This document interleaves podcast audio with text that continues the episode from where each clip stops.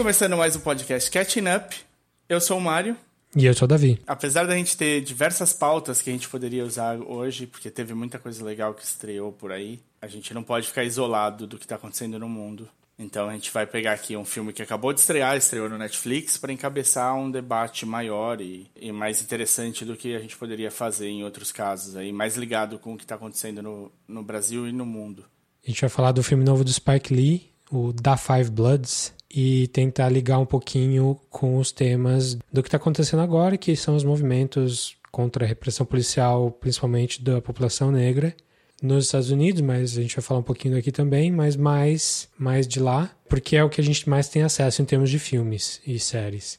Então, se você não conhece o podcast, aqui no Catching Up, geralmente a gente escolhe um tema que um conhece um pouquinho mais do que o outro, para a gente dar uma explorada, para que o outro possa correr atrás e hoje a gente vai falar de filmes que nos ensinaram sobre racismo. É, sem dúvida tem uma produção mundial nesse sentido. Os movimentos começaram nos Estados Unidos, né, após a morte do George Floyd, e mas eles explodiram no mundo inteiro, né? Tem passeatas acontecendo por toda a Europa também, tem é, é, e debates sobre a, força policial e como age o racismo estrutural e, e acontecendo em diversos países e, também aqui. Também aqui, isso está inserido dentro das manifestações que aconteceram no Brasil e a gente já teria mais do que um motivo para ter feito. A gente já teria, a essa altura, a gente deve ter uns 10, 20 George Floyds diferentes aqui no Brasil nesse, nesse mesmo período. Sim, como é um tema muito amplo e, e muito extenso, a gente podia falar temporadas inteiras só, sobre isso. A gente resolveu focar porque nós não temos muito é, cacife para falar desse tipo de coisa, porque nós não sofremos essa violência pessoalmente, nós não sofremos com racismo institucional na nossa vida, porque nem eu nem o Mário somos considerados negros aqui no Brasil. Então, basicamente, a gente não pode falar muito além do que a gente aprendeu. A gente não viveu, a gente aprendeu. Então, o que a gente queria faz fazer aqui é falar de filmes que nos ensinaram sobre racismo, filmes e séries e coisas que nos ensinaram sobre racismo de uma maneira geral, que mudaram um pouco o nosso ponto de vista e tentar linkar com isso que está acontecendo e com, acho que a grande obra do, do diretor do Da Five Bloods, do Spike Lee, sobre o assunto, que é o, o filme de 89, Do the Right Thing. Faça a coisa certa, com, ficou a tradução a certinha em português. Vai servir como um, um, pouco de discussão, um pouco de dicas também de filmes, filmes e séries que a gente acha que tem a ver com isso. E depois a gente liga com a, com a discussão do, do The Right Thing e depois a gente entra no Da Five Bloods para não deixar ninguém chateado, a gente vai dar um avisinho de spoiler quando a gente for falar especificamente do spoiler desse, desses filmes. É, mas no geral a gente vai tentar falar sobre a mensagem do filme sem estragar muito, sem estragar muito a história na discussão. No da Five Bloods a gente vai fazer mais marcado certinho, a gente vai falar na descrição do episódio com musiquinha de spoiler e tudo. Vamos entrar então de cabeça aí? Vamos lá. Você tem algum filme especificamente que, que você lembra que ah, esse filme foi o que me fez ver diferente a situação da população negra, dos oprimidos, etc. Você tem algum assim, alguma revelação? Não tive, eu, eu acho que eu nunca tive um que foi assim, não, eu, esse é um marco, né? Eu acho que eu não sei se foi parte da minha mãe e do meu pai, talvez durante minha criação, sempre conversar muito comigo, eu, eu, nunca tive travas sobre assuntos em casa. Isso foi uma parte razoável e, e, boa. E a minha mãe sempre foi uma pessoa muito ponderada, muito uma das pessoas mais decentes que eu conheci. Então, isso sem dúvida me ajudou. Então, abrir os olhos para tipo quão quão diferente as coisas podem ser. Eu acho que eu nunca não teve um que me quebrou assim as pernas. Tem me quebrou as pernas de várias outras maneiras, sentimentalmente e tudo mais, mas Acho que não especificamente assim, do tipo, nossa, pera, sabe? Tipo, tem uma coisa errada no mundo. Acho que eu, muito cedo eu entendi que tinha uma coisa errada no mundo, assim, e, e os filmes só vieram para confirmar a minha sensação, talvez. E você? É, é, que assim, eu também fui criado por pais relativamente progressistas, não muito assim, mas relativamente progressistas, que sempre ensinaram em pensar no próximo, em que a situação das pessoas é diferente, respeitar todo mundo igualmente e tal. mas eu acho que você, até talvez até na faculdade, assim, você tem uh, um convívio tão pequeno com, com, com negros no geral, infelizmente, que é, mesmo que você saiba intelectualmente algumas coisas, você não, realmente não para para pensar em tudo, assim. Não, não, você não tem o impacto da coisa na vida. Fora que, com a pouca idade, eu nem tinha consciência disso. Sei algo que eu não é, Acho que esse é o principal. É... A, gente, a gente não tem consciência do que é exatamente estar tá na pele de minorias dessa forma. Jamais. Então, é, a, a gente não está aqui para ensinar ninguém porque a gente não sabe, a gente está aprendendo. A gente está aqui para justamente está aqui para discutir coisas que a gente aprendeu. É, eu acho que a gente e, e, a maioria das pessoas que não são negras assim enxerga o, essas lutas contra o racismo tal como uma, uma vitória. Beleza, nós vencemos o racismo agora, a partir de agora, e aí vai, alguns acham, a partir de agora da, da abolição da escravidão no século retrasado, não tem mais racismo, todo mundo é igual, porque perante a lei todo mundo é igual. Mas aí você vê que não é. Aí nos anos, sei lá, nos anos 60, que teve a, os movimentos civis nos Estados Unidos, que aí não tem mais segregação. Ah, a partir de agora vencemos o racismo. Aí nos anos 80 não tem mais apartheid, finalmente na África do Sul. Ah, a partir de agora vencemos o racismo. Então a gente cresceu Vencendo como se, nossa, como se a nossa, a nossa sociedade fosse pós-racismo. E se você perguntar para uma pessoa negra, ela vai dizer que não, claramente não. A, a maioria, assim, pelo que a gente tem ouvido, é, não, isso não acabou e está longe de acabar. Se bem que eu acho engraçado, eu tenho o Trevor Noah, né, que apresenta o Daily Show, e o Trevor Noah é da África do Sul. É interessante que ele tem um, um quadro que ele põe no YouTube do Daily Show, que é In Between the Scenes. E aí ele tá, num deles, eles, eles perguntam, ah, o que você estranha nos Estados Unidos, né? Quais são as coisas estranhas que você mudaria aqui? E aí ele faz uma brincadeira ou outra, mas ele fala, sabe o que eu mudaria? Eu mudaria o jeito do racismo de vocês. Porque uhum. na África do Sul, o racismo é aberto. Então a pessoa é racista. E aí você pode conversar sobre isso com ela. E vocês têm um debate sobre o racismo da pessoa aqui você ser racista é um tabu. Mas a pessoa vai falar assim: eu não sou racista, mas. E aí você já sabe que vai vir o comentário racista. É... Você, você multiplica isso por 10 e você tem o Brasil. que é mais velado ainda. Sim, porque a gente, a, gente adora falar que não existe racismo no Brasil, né? E, pois é. E é, é óbvio que existe em proporções é, gigantes. Eu não, não, não sei nem é bom a gente colocar isso muito claramente, que por a gente não sofrer esse racismo no Brasil, a gente não tem a menor noção do que, um, é viver com isso, e dois, o quanto que ele acontece. Porque várias pessoas partem do pressuposto de que não é nada demais, né? Inclusive, a gente está vivendo uma época da liberdade de expressão, né? As pessoas adoram dizer que, não, mas é só a minha opinião. Amigo, você pode dar a sua opinião. O problema é que você tem de arcar com a consequência dessa opinião.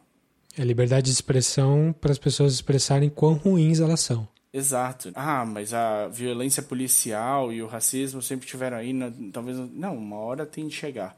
Uma hora você tem de, uma hora chega de você a tolerar e aguentar.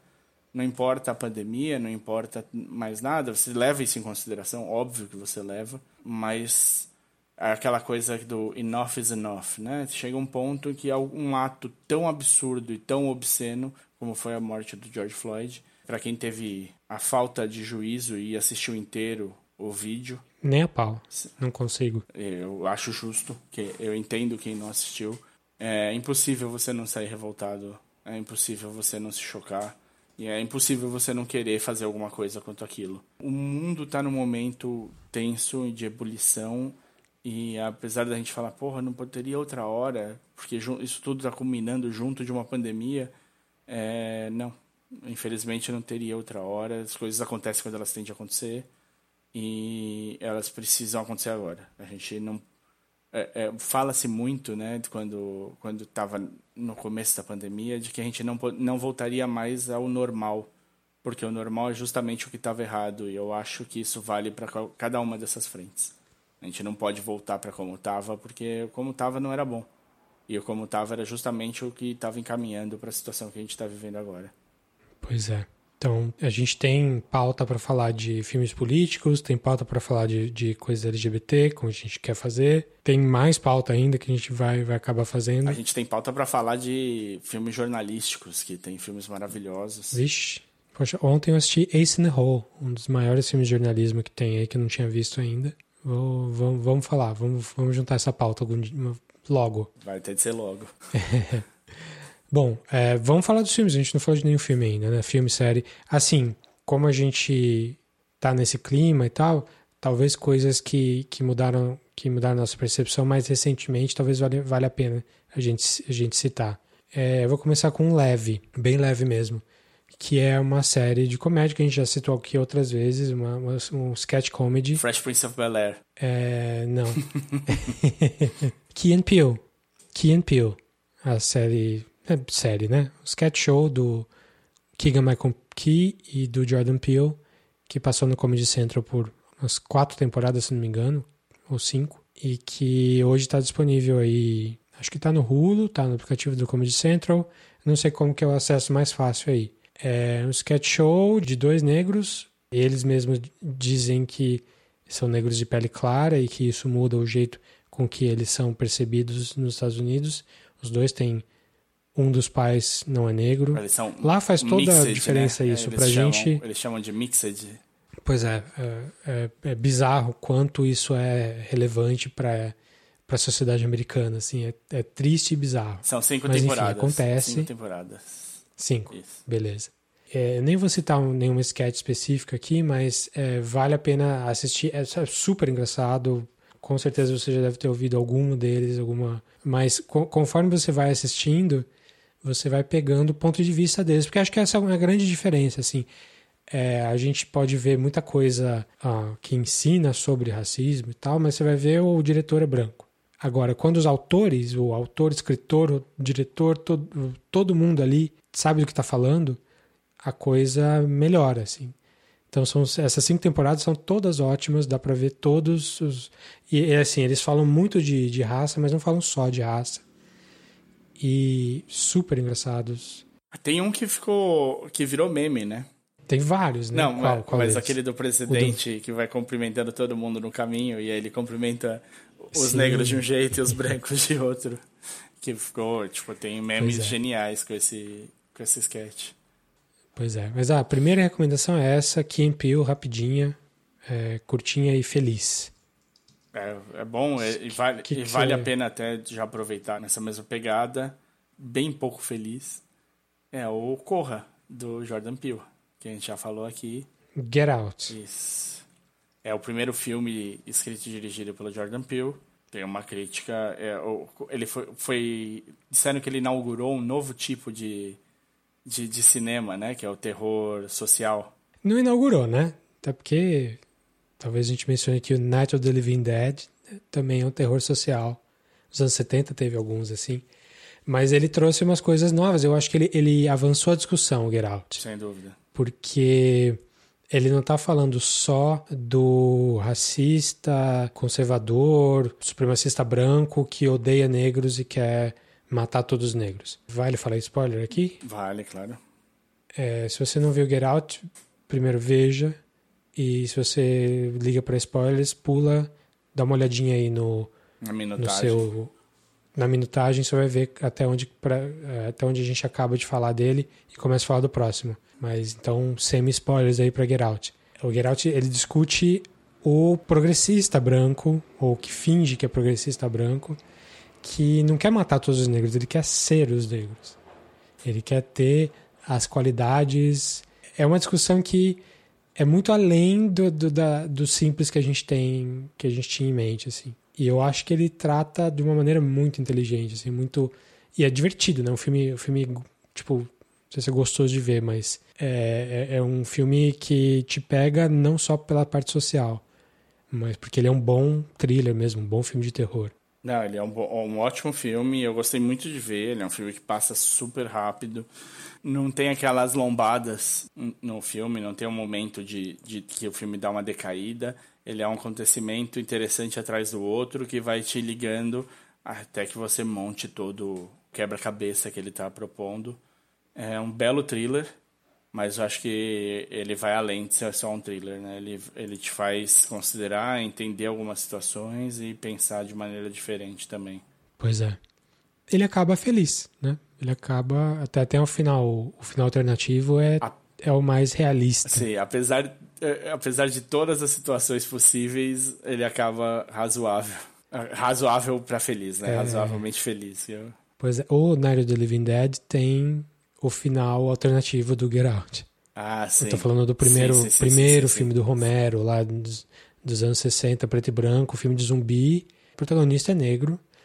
E ele é o único negro ali. Ele é aquela história clássica do grupo que se que, que não se mistura e que é, é forçado a se reunir na, numa casa pequena para se para lutar contra os zumbis, aquela coisa que foi repetida a exaustão ali. Se você não viu, spoilers para Night of the Living Dead, um filme que tem domínio público, você pode achar no YouTube em alta qualidade.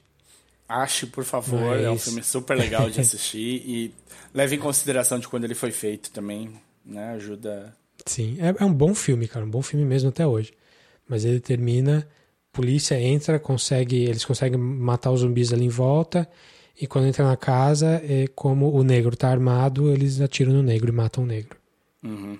Então é, é um filme que bem né, na cola dos movimentos sociais assim já já era uh, já falava alto aí na época. Mas não era nem dele que eu queria falar não. Um filme bem recente que eu assisti do ano retrasado, 2018, um filme chamado Blind Spotting. O quê? Com é, é, é, Blind Spotting. É engraçado porque, né, é uma brincadeira com me fez pensar em Tree Spotting, que não, nada a ver, e ao mesmo tempo me fez pensar na série que chama Blind Spot e também nada a ver. É, não, não tem nada a ver com os dois.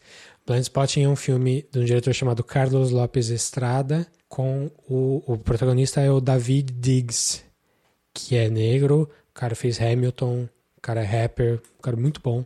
E o tema do filme é esse cara, ele acabou sendo preso por um motivo pequeno e ele sai, ele tá no condicional, ele tem que dormir no mesmo lugar todos os dias, ele tem um horário, se ele passar um minuto do horário, é, ele perde a, o privilégio de ficar em regime aberto assim. E é, ele passa o. Enfim, o filme é todo nessa essa volta dele à sociedade. E é um filme, não é um filme super triste nem nada, é um filme divertido. Ele tem um amigo branco que cresceu no meio dos negros, então ele fala como negro, ele age como negro. E a, a grande questão do filme é como que ele, negro, precisa fazer tudo é, perfeitinho para não ser visto de maneira suspeita pelas pessoas. Enquanto que esse amigo dele, que é, assim, teoricamente, é benigno, assim, mas ele, por ser branco, ele pode fazer coisas muito, muito, muito piores do que, do que ele e que ele passa ileso. E o filme é sobre essa, é, é, essa, essa dicotomia, essa briga, assim, do, do, do jeito de com que a sociedade trata, como que para um é muito mais fácil. Apesar do cara ter crescido no mesmo lugar que ele, ter os mesmos amigos, os mesmos gostos, ele pode ser muito pior só porque ele é branco. Tem aquela história que o negro precisa é, ser duas vezes melhor. Isso é uma, uma questão com todas as minorias, né? Mulheres falam bastante isso e é bem verdade precisam ser muito melhores do que a gente para ter o mesmo nível de, de tratamento. É um filme muito bom, ele tem um final super interessante. O cara é rapper, ele usa rap no, no, no filme. É, ele é bem emotivo, é, sem ser trágico nem nada, mas é, é, mas você você sente bastante ali. Dá para ver que é um filme muito bem construído. Foi escrito pelo David Diggs também, além do de, de mais gente. O filme chama Blind Spotting tá na Amazon Prime. Olha que bom. Tá na Amazon Prime Video, Blind Spotting, Mas, filme de 2018. Né? Bem, bem interessante. Não vi, passou, passou batido, mas vou dar uma olhada. Eu dei um filme que saiu essas semanas no Netflix, 13 terceiro, né? 30th. É de 2020? Ele não concorreu ao Oscar no passado? Calma aí, deixa eu ver. Nossa, não. Ele não é de 2020, 2016. 2016. 2016. Ele só apareceu então agora no, com força no Netflix por causa da época. É, como é que ficou em português? 13 terceiro só? é sobre a 13 terceira emenda na Constituição, que é a emenda que ah, institui a abolição escravidão. da escravidão. É. é. em português ficou a 13 terceira emenda. Ele é de 2016, dirigido pela Ava DuVernay. Ava DuVernay, sim. Só que ela, ela, ela traz, ela basicamente libera, a, fala que é proibido haver escravidão, mas ela tem um, a não ser que em casos de, de come, no, que cometa-se crimes. É, a não ser no caso de prisão. Sim. Então, se você for preso, aí teoricamente não importa se você é da, da, sua cor de pele, mas aí a gente sabe que tem mil outros motivos que fazem a situação das prisões ser majoritariamente negra. Você é legalmente, você pode ser escravizado legalmente dentro da prisão. Como assim? É com trabalhos forçados. Né? Uhum. É, tem a questão de, ah, você ganha um dólar por dia e não sei o quê, mas se você for ler a letra da lei da Constituição, tá ali liberado a escravidão continua, como ela continua ilegalmente em várias partes do mundo, inclusive no Brasil. Lá ela, ela ainda tem esse, esse suporte legal. Né? Você viu o filme, eu não vi. Eu, eu, eu, aprendi sobre essa emenda em podcasts, inclusive, há não muito tempo. É, não, o, mas acho filme, super interessante. O filme, é... o filme fala sobre isso só, fala né? Fala sobre isso, mas na verdade ele monta toda a, a cadeia de acontecimentos, né? Até chegar no dia de hoje, e ele vai acompanhando a, a mass incarceration, né? Tipo, quais, quais são os pulos que dá. E esse filme, assim, eu posso dizer que se você não se revoltar no final do filme, acho que você provavelmente deu uma pasmada no meio e tal. Não, não pegou, porque ele é um filme extremamente revoltante. Ele é um absurdo do, do absurdo, assim. Ele, e eles vão, tipo, nos Estados, os Estados Unidos, né, eles têm 300 mil e poucos milhões de habitantes. Eles têm, então, 5% da população mundial. E nesse momento, quer dizer, nesse momento do filme, 2016, vai saber quanto, como está hoje. É, em 2016, os Estados Unidos tinha 2,3 milhões de presos. Eles têm 25% de todos os presos do mundo. Para cada quatro pessoas presas, uma é americana. E essas pessoas, quando são presas, ah, mesmo quando elas são soltas, que acontece muito, obviamente, né? Porque Sim. nem todo crime é eterno. Na grande maioria das vezes, na grande maioria dos estados, elas perdem os direitos políticos para a vida inteira. Sim. Não faltam mais. Além de todo o estigma e tal, elas não podem votar, elas não, elas basicamente deixam de ser cidadãs Sim. em muitos aspectos da vida. Então você imagina o ciclo que isso não gera. Ah, teoria, em teoria, né, a prisão seria para você pagar pela cumprir uma pena pelo mal que você fez e, e poder ter, de alguma maneira, ser reinserido na sociedade de maneira produtiva, né? É, a ideia da prisão inicial é essa, tipo, é um pagamento com... É corrigir, É, né? com uma correção, né? Com você podendo retornar à vida social de maneira a, a contribuir positivamente. E a gente não tem isso de jeito nenhum. E aí ela vai, tipo, desde a, das leis de segregação social lá com as a Jim Crow's é, laws, né, todas que varia de estado para estado, mas que basicamente mantinham as pessoas de cor e as como eles utilizavam na época e, e, e os brancos separados em ir ao banheiro, em filas, em como em tratamento, em onde podia entrar, onde não podia entrar. Então, desde essa, tipo, é, é, fica claro que apesar da da abolição da escravatura em 1865, é, as coisas não foram, não seguiram esse cam o caminho da, da abolição. Tenho quase certeza que tipo um, um, filme parecido pode ser feito aqui no Brasil sem muito trabalho. Esse, esse filme ele vai ele mostra em números, né? E a parte e é engraçado porque isso facilita, ele conta historicamente, a parte histórica é onde você percebe, onde você se indigna com a coisa mas a parte de números é onde fica sentado na sua cabeça o tamanho da diferença de tratamento.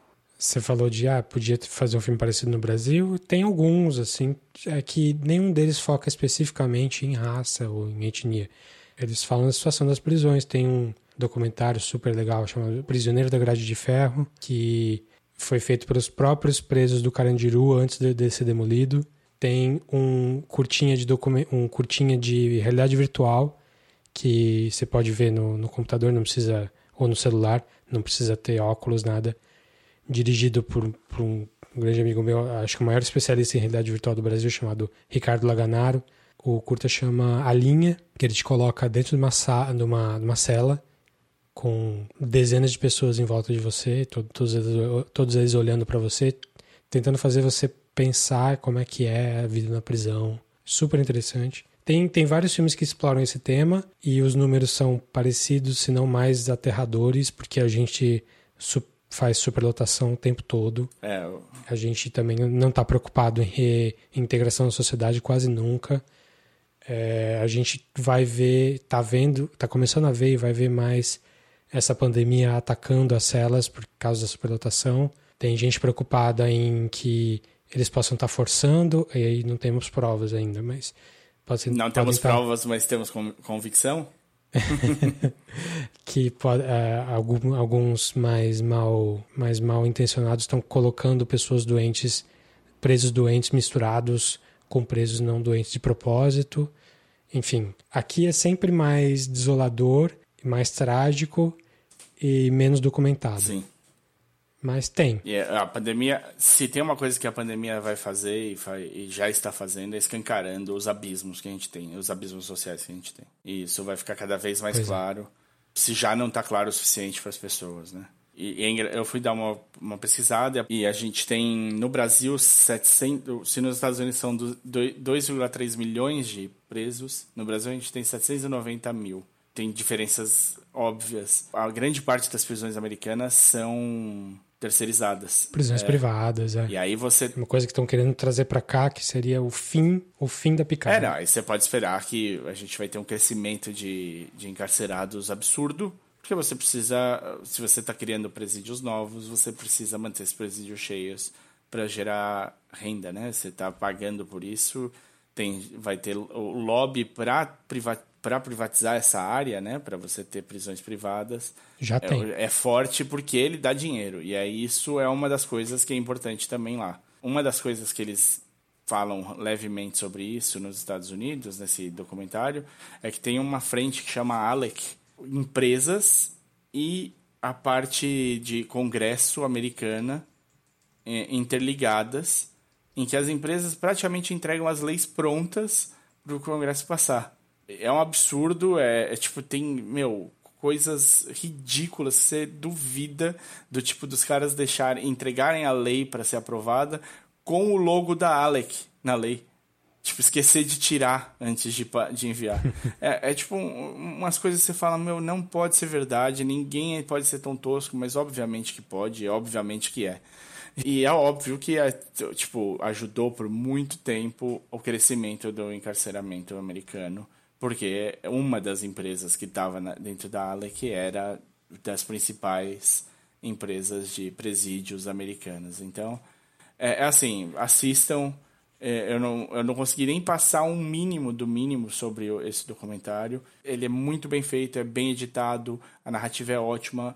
Eles falam de uma coisa que em todos os filmes que a gente vai falar, praticamente, é um, uma constante: é a criminalização do negro. Sim é incrível como praticamente todos os filmes passa por isso. A gente vai ter o contato da população afro-americana, principalmente, mas a gente vai falar também do Brasil e também é, é extremamente parecido com a polícia, é mil vezes maior do que o, o, o contato do, dos brancos com a polícia e de maneiras completamente diferentes. Pois é. E falando nisso, é um filme brasileiro que foi um dos filmes que realmente me fez enxergar um pouco disso mais forte, é um documentário também do nosso amigo José Padilha, chamado Ônibus 174. Ótimo. Primeiro filme dele. Comple... Primeiro... Eu falo com, muito, com muitas vírgulas sobre o Padilha hoje em dia, mas o ônibus 174 eu não tenho como falar mal, não. Que é sobre aquele caso que acabou de fazer 20 anos, do Dia dos Namorados de, do ano 2000, que eu lembro bem quando aconteceu, foi uma, uma comoção aí no, no Brasil inteiro, do rapaz que sequestrou um ônibus, é, fez todo mundo de refém dentro do ônibus no Rio de Janeiro, no meio da cidade. Assim, a história foi toda errada. É, o, o, documentário é legal porque ele pega as imagens da Globo, do, da, das emissoras ali da época, só que ele vai um pouco mais a, a fundo. Ele entrevista primeiro jornalistas que estavam lá e depois a, as pessoas envolvidas com a história toda. ah, o que aconteceu no final é que ele, ele, ele finge que mata uma pessoa e não mata, e depois ele acaba pegando uma refém. É, ele desce do ônibus, a polícia, um, um cara chega com uma, um cara do, do BOP chega com uma metralhadora, tenta atirar ele, nele a queima-roupa, erra ele, acerta a refém, e nisso ele acaba atirando na, na refém também, então a refém morre, refém que estava grávida, e depois eles pegam o, esse rapaz, levam para o camburão e depois você descobre que ele foi sufocado e morto ali pelos policiais totalmente desnecessariamente. E aí você vai vendo a história dele. Ele foi um, um dos meninos sobreviventes do massacre da Candelária, na chacina da Candelária, do, no começo dos anos 90. E ele tem uma vida toda terrível, assim. E, e o, o, documentário explora muito bem isso da vida dele, é, para ver como que ele chegou ali naquele ponto. Não, nada justifica, obviamente, não é sobre isso o filme. Não está tentando passar o pano para ninguém, mas está tentando mostrar como é que a sociedade criou aquilo, ou deixou aquilo surgir, e como que foi, como que lidou com essa situação absurda e de como que o jeito que a sociedade lidou com isso foi o pior possível em que morreu uma inocente grávida, morreu o cara que não devia morrer ali, devia ser julgado preso, etc. Exato, não tem. Enfim, é, é, um, é um, dos, um dos documentários mais é, revoltantes de assistir, assim, muito bem construído, muito bem feito. O José Padilha, é, dá pra ver que ele sabe muito de narrativa ali, que ele consegue conduzir a gente e fazer você sentir o que você precisa sentir naquela hora. Assim. E é interessante, né? Porque o, o Sandro já tinha, o, o, o, sequestrador já vinha de um, de um absurdo, né? Porque ele é um sobrevivente da chacina da Candelária, né? Sobrevivente da Candelária e ele foi acompanhado por, por uh, assistentes sociais, professores e tal, só que ele nunca aprendeu a ler, ele não tinha como arrumar emprego, ninguém dava emprego para ele, continuava envolvido com drogas. É, é aquela velha história de como é que a sociedade cria é como é que a sociedade não ampara e depois pune essa, essas pessoas pelas coisas erradas que elas acabam fazendo depois. É, e é justamente esse é um debate que a gente está entrando agora. É, e eu acho que é um debate que precisa ser tido. É, aqui no Brasil ele funciona de maneira diferente, mas tem muita proximidade, muitas, muitos paralelos, que é o Defund the Police, né? que nos Estados Unidos virou um, um dos um, uma das, dos pedidos principais dentro do, das manifestações do Black Lives Matter. E a ideia que todo mundo tem é uma ideia completamente errada, porque você está tirando os, o, o, o, fun, os fundos que seriam para a polícia, sem entender como é que isso vai ser real, por que, que isso pode ser feito e como isso pode ser feito. E um dos, do, do vértice principal disso, de, desse caminho, é que você vai utilizar esses fundos para onde ele possa ter um impacto positivo na vida das pessoas e impedir que situações como a do Sandro venham a acontecer. É, criar, você é. dá o, o básico do básico para as pessoas poderem sobreviver com dignidade, né? Tipo, podendo ter uma vida minimamente decente, com apoio da sociedade, com uma sociedade que se importa, uma sociedade que conversa uma sociedade que sabe do, do que tem de ser feito, é, dar um apoio para essa pessoa ter uma moradia decente, ter um, um estudo decente e, e, poder ter uma vida de trabalho e, pro, e, entregar alguma coisa de volta à sociedade. Então, esses fundos, não é que eles vão. De, ah, você vai tirar a polícia e aí vira o Deus dará e aí todo mundo vai morto e tal. Não, isso. Primeiro, que você não tira a polícia completamente, de jeito nenhum mas você vai tirar a polícia de onde ela não é necessária, né? Você sabe que a maior parte da, do, dos chamados da polícia são para crimes não violentos. Você não precisa ter um policial. Nem é. crimes, né? Em alguns lugares lá a pessoa chama porque tem, tem um problema, tem uma, uma emergência e não tem um órgão específico que precisa cuidar daquela emergência, mesmo que ela não seja criminal. E aí chama a polícia. Sim. Então, é o velho clichê de você chamar a polícia para pegar o gato que subiu na, na, na árvore. Essa história do defund the police assusta muita gente, porque como assim? Você vai tirar dinheiro dos caras e, e aí, vai deixar assim? É, mas eu acho que tem um, uma aposta aí do, do pessoal que, que colocou isso na mesa, que escolheu defund ao invés de reform para usar como termo, que eu acho que é, é meio perigoso, assim, mas é interessante, porque acho que a ideia deles é trazer a conversa para esse campo. É, a gente quer parar de pagar a polícia, a gente quer diminuir o poder da polícia para investir em outras coisas. Aí a pessoa que defende a polícia vai falar: não, de jeito nenhum, imagina. E aí você está no impasse. Tem dois lados da equação. Um quer tirar, o outro não quer. Então, eles vão ter que chegar no meio termo. E esse meio termo vai ser mais próximo do defund, que vai ser mais próximo do reform. Não vai chegar no defund, mas vai ser próximo, vai ser puxado para o lado do pessoal que quer diminuir. Não vai diminuir totalmente, mas vai diminuir um pouco. E já é mais do que estava sendo pedido antes. Se os caras chegam e falam, não, reform the police, e o outro grupo fala, não, não vamos fazer reforma, o meio termo é mais conservador. É, eu acho que é uma jogada política esse, esse movimento. Eu acho que ele acaba perdendo gente, acaba perdendo o pessoal do centro que fala, poxa, eu estava afim, eu tava a favor dessas manifestações, mas agora que a galera quer acabar com a polícia, então eu tô fora. Mas ela ganha no sentido de que se tiver força suficiente do desse lado, a conversa vai pender mais pro lado deles do que não pro lado deles. Eu acho uma estratégia interessante. Não sei se eu concordo totalmente, mas acho interessante. Assim, a estratégia política a gente vai medindo, né? Eu acho que eles têm uma coisa que vai ser interessante agora, é que Minneapolis, na cidade em que aconteceu a, a, o caso do George Floyd, é, resolveu fazer o defund the police mesmo, e eles estão já vão estudar novas maneiras em que a polícia pode atuar dentro da cidade, sem talvez ter, sem nem ter esse nome, talvez. É, isso já foi feito em New Jersey, numa das cidades mais violentas que tinha lá, já faz um tempo que basicamente eles desmantelaram a polícia como ela era e fizeram de novo, com uma, uma pegada mais voltada para a comunidade. E resolveu pra caramba. Assim. Sim. Aqui no Brasil a história é outra, porque aqui a nossa polícia é militar, e então a nossa conversa tem que partir da partir daí. Então, então não é de fã da polícia, é desmilitarize a polícia para começo de conversa.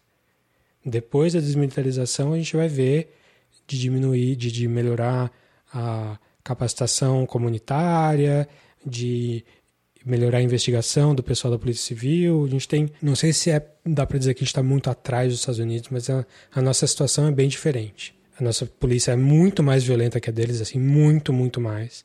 A nossa mata milhares e milhares por ano. A deles, nos Estados Unidos inteiro, matou 400 pessoas ano passado. Assim. Já é um horror, mas o nosso foi muito, muito mais do que isso. E eu acho que, justamente pela pressão social, lá eles ainda pagam mais pelo crime do que aqui, né? Você tem o caso do Sandro, que eu acho que nenhum dos policiais que estavam levando o Sandro no, no camburão foi considerado culpado. Não tenho, não, não tenho certeza, mas acho que não aconteceu nada dentro dessa situação. Ah, não, não, não tem. Punição para policial não tem nem aqui nem lá. A palavra do policial vale mais do que qualquer prova que você tenha. O policial, o policial pode justificar por mil maneiras. É super, super raro um policial ser condenado.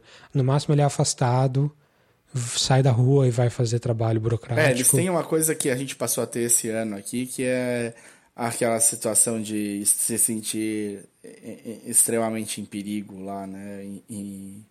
Motivado por, por, pelo emocional, né? Vulnerabilidade. É, é uma coisa que o Moro queria passar, né? Mas felizmente ainda não passou que é o excludente, excludente de licitude. E eu, isso eles já têm lá, de certa maneira, para alguns casos. Então, tam, é, é, também torna bem mais difícil você ter uma, puni, uma punição para excesso.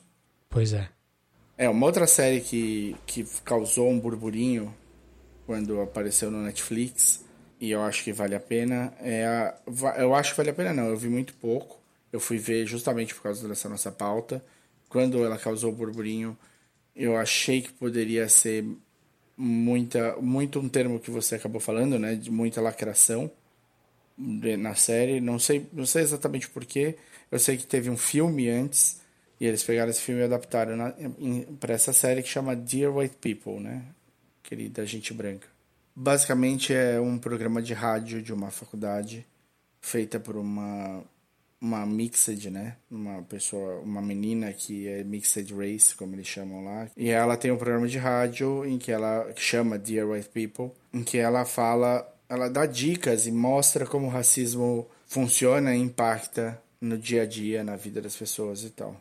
Ela é bem ativista e ela tá super dentro dos grupos negros da faculdade. Ao passo que é uma série que dá para você sentir um lado mais teen, Você dá, dá para você sentir essa essa pegada de hashtag, né, da, da de, de ser meio lacração, de ter um, um quê de comédia romântica embutido nisso, porque ela tá em, ela acaba se envolvendo com um cara branco e, e, e ela sendo toda ativista, como isso impacta e tudo mais. Você ainda tem uma parte super importante do, da contestação aberta, em, especialmente num meio tão difusor quanto é o Netflix e isso torna interessante. O final do primeiro episódio ele é bem forte e ela está primeiro aceitando as coisas que ela fez errado nesse primeiro episódio, mas especialmente fazendo porque acontece uma coisa ridícula na série, um absurdo, um absurdo que se acha ok, é, alguém ainda acha ok nos dias de hoje, que é acontece uma festa de blackface. Então todos os brancos vão como personagens negros, então vai alguém como Nicki Minaj, como Beyoncé, como não sei o que lá. E é um absurdo, é, já é uma prática que acontecia no cinema, acontecia no teatro. É, é, isso é um fato que acontece no primeiro episódio do, da série. E, é o, o, o motor de, de, todas as coisas que vão ser debatidas nesse primeiro episódio do Dear White People. E ela termina falando sobre isso, sobre como isso impacta a vida dos negros no dia a dia e como isso se transforma em achar ok os crimes que a polícia comete. E aí ela conta de três crimes da, nesse final de episódio, um deles super mais famoso, né?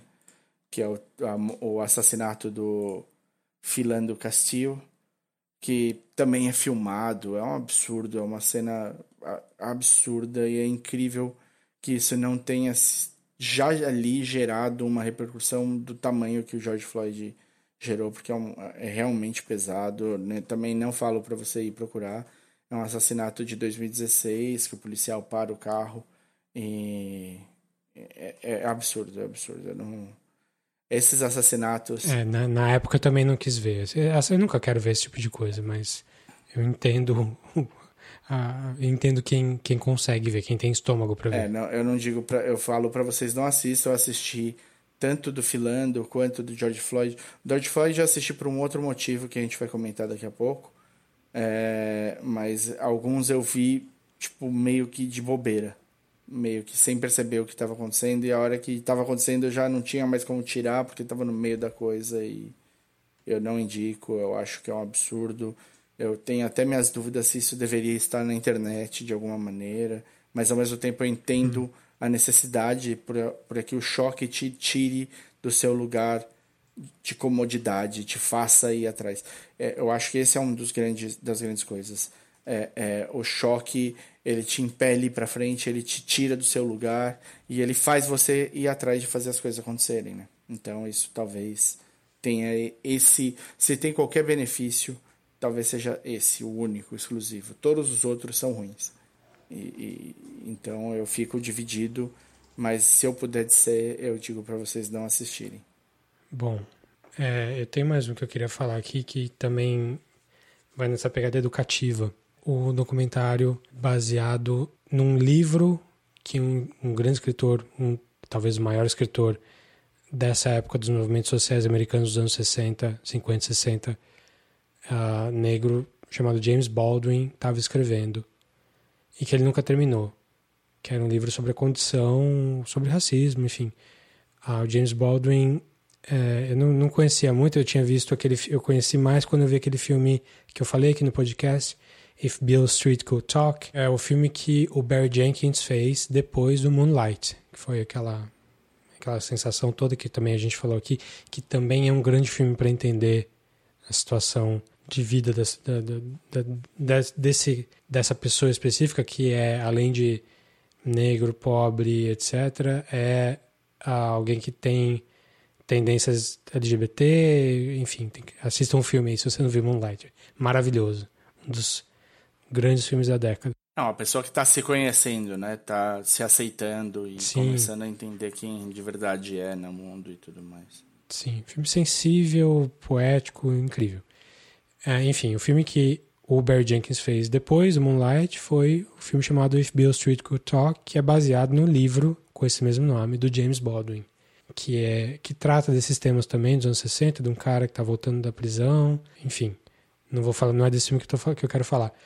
É sobre esse I Am Not Your Negro, que é esse documentário sobre esse livro que o James Baldwin ia fazer, mas acabou não fazendo.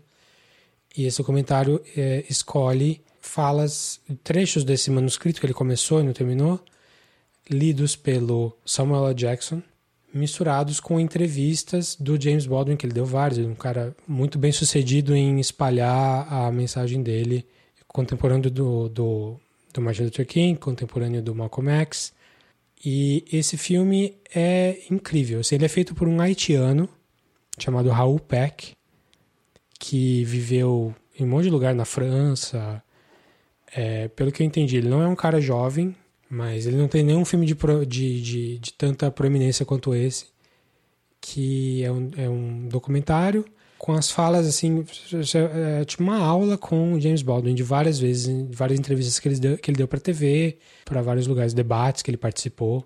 E dá para ver como um, um escritor gigantesco como ele consegue colocar essas ideias de uma maneira é, que não é didática, assim, não é olhando para baixo, assim, não é fazendo você se sentir mal. É, é você se sente, você, consegue entender o que ele está querendo passar. Algumas das coisas que ele fala, assim, no, durante eh, em trechos do filme, é uma que me, me marcou bastante. É, ele fala que o futuro do negro nesse país é exatamente tão brilhante ou tão obscuro, tão terrível quanto o futuro deste país. Ele fala que a história do negro nos, nos Estados Unidos é a história dos Estados Unidos. E não é uma história bonita. E o futuro também está intrinsecamente ligado. É aquela história, você, você, você só pode ser julgado a partir do jeito com que você trata a pessoa que você trata pior. A linha é essa. É um filme muito poderoso, assim, porque a, o texto dele é maravilhoso. E ele é muito bem feito também, as cenas são muito bonitas, a, as imagens de arquivo são ótimas dá para a gente entender um pouquinho mais ali. Se for um filme que, que educa sendo poético, é esse aí. O filme I Am Not Your Negro, ele tá para alugar no YouTube, em vários lugares aí, pela, ele está sendo distribuído no Brasil pela Imovision. Chegou até a ficar de graça aí um fim de semana passado, retrasado. Recomendo muito, é bem, bem interessante mesmo, não é Como muito é que faz longo. pra alugar? Você pode alugar pelo YouTube. Tá. É, tem outros lugares para alugar também, mas ah, o site da Imovision mesmo, que é a distribuidora, tem lá como você assistir. Legal. Mas vale a pena. Tá na lista então. E os filmes que a gente foi atrás para rever e ver pela primeira vez? Quer, quer ir direto pro Spike Lee ou vamos. Ou você quer falar de mais de outros filmes também? Você falou do Boys in the Hood. É, o Boys in the Hood é um que vale a pena, né? O John Singleton morreu no ano passado o diretor e escritor do filme. É, é muito, eu acho muito interessante Boys in the Hood. Você tem o Cuba Golding Jr., novinho. Você tem o, o, o, Ice Cube, transicionando de carreira, né, praticamente. Você tem o Lawrence Fishburne, você tem a Regina King, né, que a gente falou tanto no, no Watchmen, com novinha. Mas é, eu, eu me surpreendi quando eu vi ela no... Novinha de tudo, no, no cheia de atitude. É. Eu não tinha visto esse filme. Não tinha visto esse filme, eu vi pela primeira vez essa semana. E o que você achou? Eu gostei. Assim, por ser a voz do diretor, do, do John Singleton, é um filme que ele, que ele trouxe assim, para a faculdade, é um filme baseado na vida dele. É, acho super interessante ter essa voz dele ali. Mas como estrutura, o filme eu achei bem simplão, assim, bem... Não chega a ser um melodrama, mas é um drama bem classicão, assim. O que eu mais gostei do Boys in the Hood, acho, que, que eu tirei de. Ah, isso foi uma coisa super interessante sobre a, a condição dessas pessoas ali naquele lugar. É uma, um discurso meio lacrador, assim, do Lawrence Fishburne, que é o pai do, do, do Cuba Gooding Jr., personagem principal, é, em que ele fala... Ain't nobody from outside bringing down the property value. It's these folks shooting each other and selling that crack rock and shit. Well, how you think the crack rock gets into the country? We don't own any planes. We don't own no ships. But we are not the people who are flying and floating that shit in here. I know every time you turn on the TV, that's what you see. Black oh, people yeah. selling the rock, right. pushing the rock, yeah. pushing the rock. Yeah, I know. but that wasn't a problem as long as it was here. Wasn't a problem until it was in Iowa and it showed up on Wall Street where there are hardly any black people. Now, if you want to talk about uh, guns, why is it that there's a gun shop on almost every corner in this community? Why? Tell you why. For the same reason that there's a liquor store on almost every corner in the black community. Why? They want us to kill ourselves. You go out to Beverly Hills, you don't see that shit. But they want us to kill ourselves. É, isso é uma coisa que tem muito no Brasil. Isso é uma coisa que aconteceu praticamente abertamente na Argentina, que a população negra foi erradicada da Argentina. A gente acha que não teve escravidão para lá, não teve pra caramba. Sim, é muito pior a história. Mas A história é muito pior. é, mas eles, é, eles botaram eles, ele basicamente erradicou os negros botando eles pra guerra. Sim. Eles morreram todos na guerra e não tem mais, acabou. Os que sobraram fugiram. Enfim, por isso a Argentina é branca. É, o Brasil tentou fazer isso no, assim oficialmente no começo do século, quando ah, passou leis que tem tá tudo escritinho ali para manter a pureza racial ou melhorar a pureza racial do Brasil. Vamos, vamos trazer imigrantes só de tal e tal lugar. É assim, o começo do século XX foi Cagadíssimo. assim É, usando o termo certo. só não foi pior do que o século XIX. É, não, exato. A gente, a gente continua. É, é que assim. É uma época em que a gente. We should know better, né? A gente já devia saber melhor do que Pois é. E a gente continua fazendo a mesma coisa, porque não é de interesse dos grandes. Mas eu gostei, eu gostei do Boys in the Hood. Eu, eu gostei muito dessa fala do. O, o Furious Styles, o, o, o Lawrence Fishburne, ele tá muito bem. E outra parte que eu gostei muito, um personagem que eu gostei muito é o personagem do Ice Cube dele entender. Eu, eu, de certa maneira, o Boys in the Hood é um, um abril despedaçado nosso. No sentido do círculo da violência. Interessante, não tinha pensado E ele nisso. entende que ele faz parte disso. O final, né, a conversa que ele tem com, com, com o Trey, né, o personagem de Cuba Gold Jr., o Doughboy, ele vai, tipo, contar já... Tipo, ele, ele fala, meu, eu entendo porque você saiu do carro. É, você não quer que isso te persiga, você não quer que isso vire um fantasma na sua vida. Você tá indo para lugares e eu não vou para lugar nenhum. A minha vida é essa aqui, quem sabe, eventualmente vai aparecer alguém aqui que para me matar. E, e, e só fecha, só vai fechar o ciclo. E o filme fecha o ciclo para você, ele fala, conversa com você no fim. E eu gosto muito desse desse desse caráter do do, do Doughboy de, de aceitar e de entender quem ele é e aonde ele está inserido. De, tipo, de uma maneira que talvez nem o, o, o Trey, sendo filho do, do personagem do Furious Styles lá, do, do, do Lawrence Fish, Fishburne, te, tinha entendido ainda. Racionalmente ali, eu acho que algumas coisas conectam.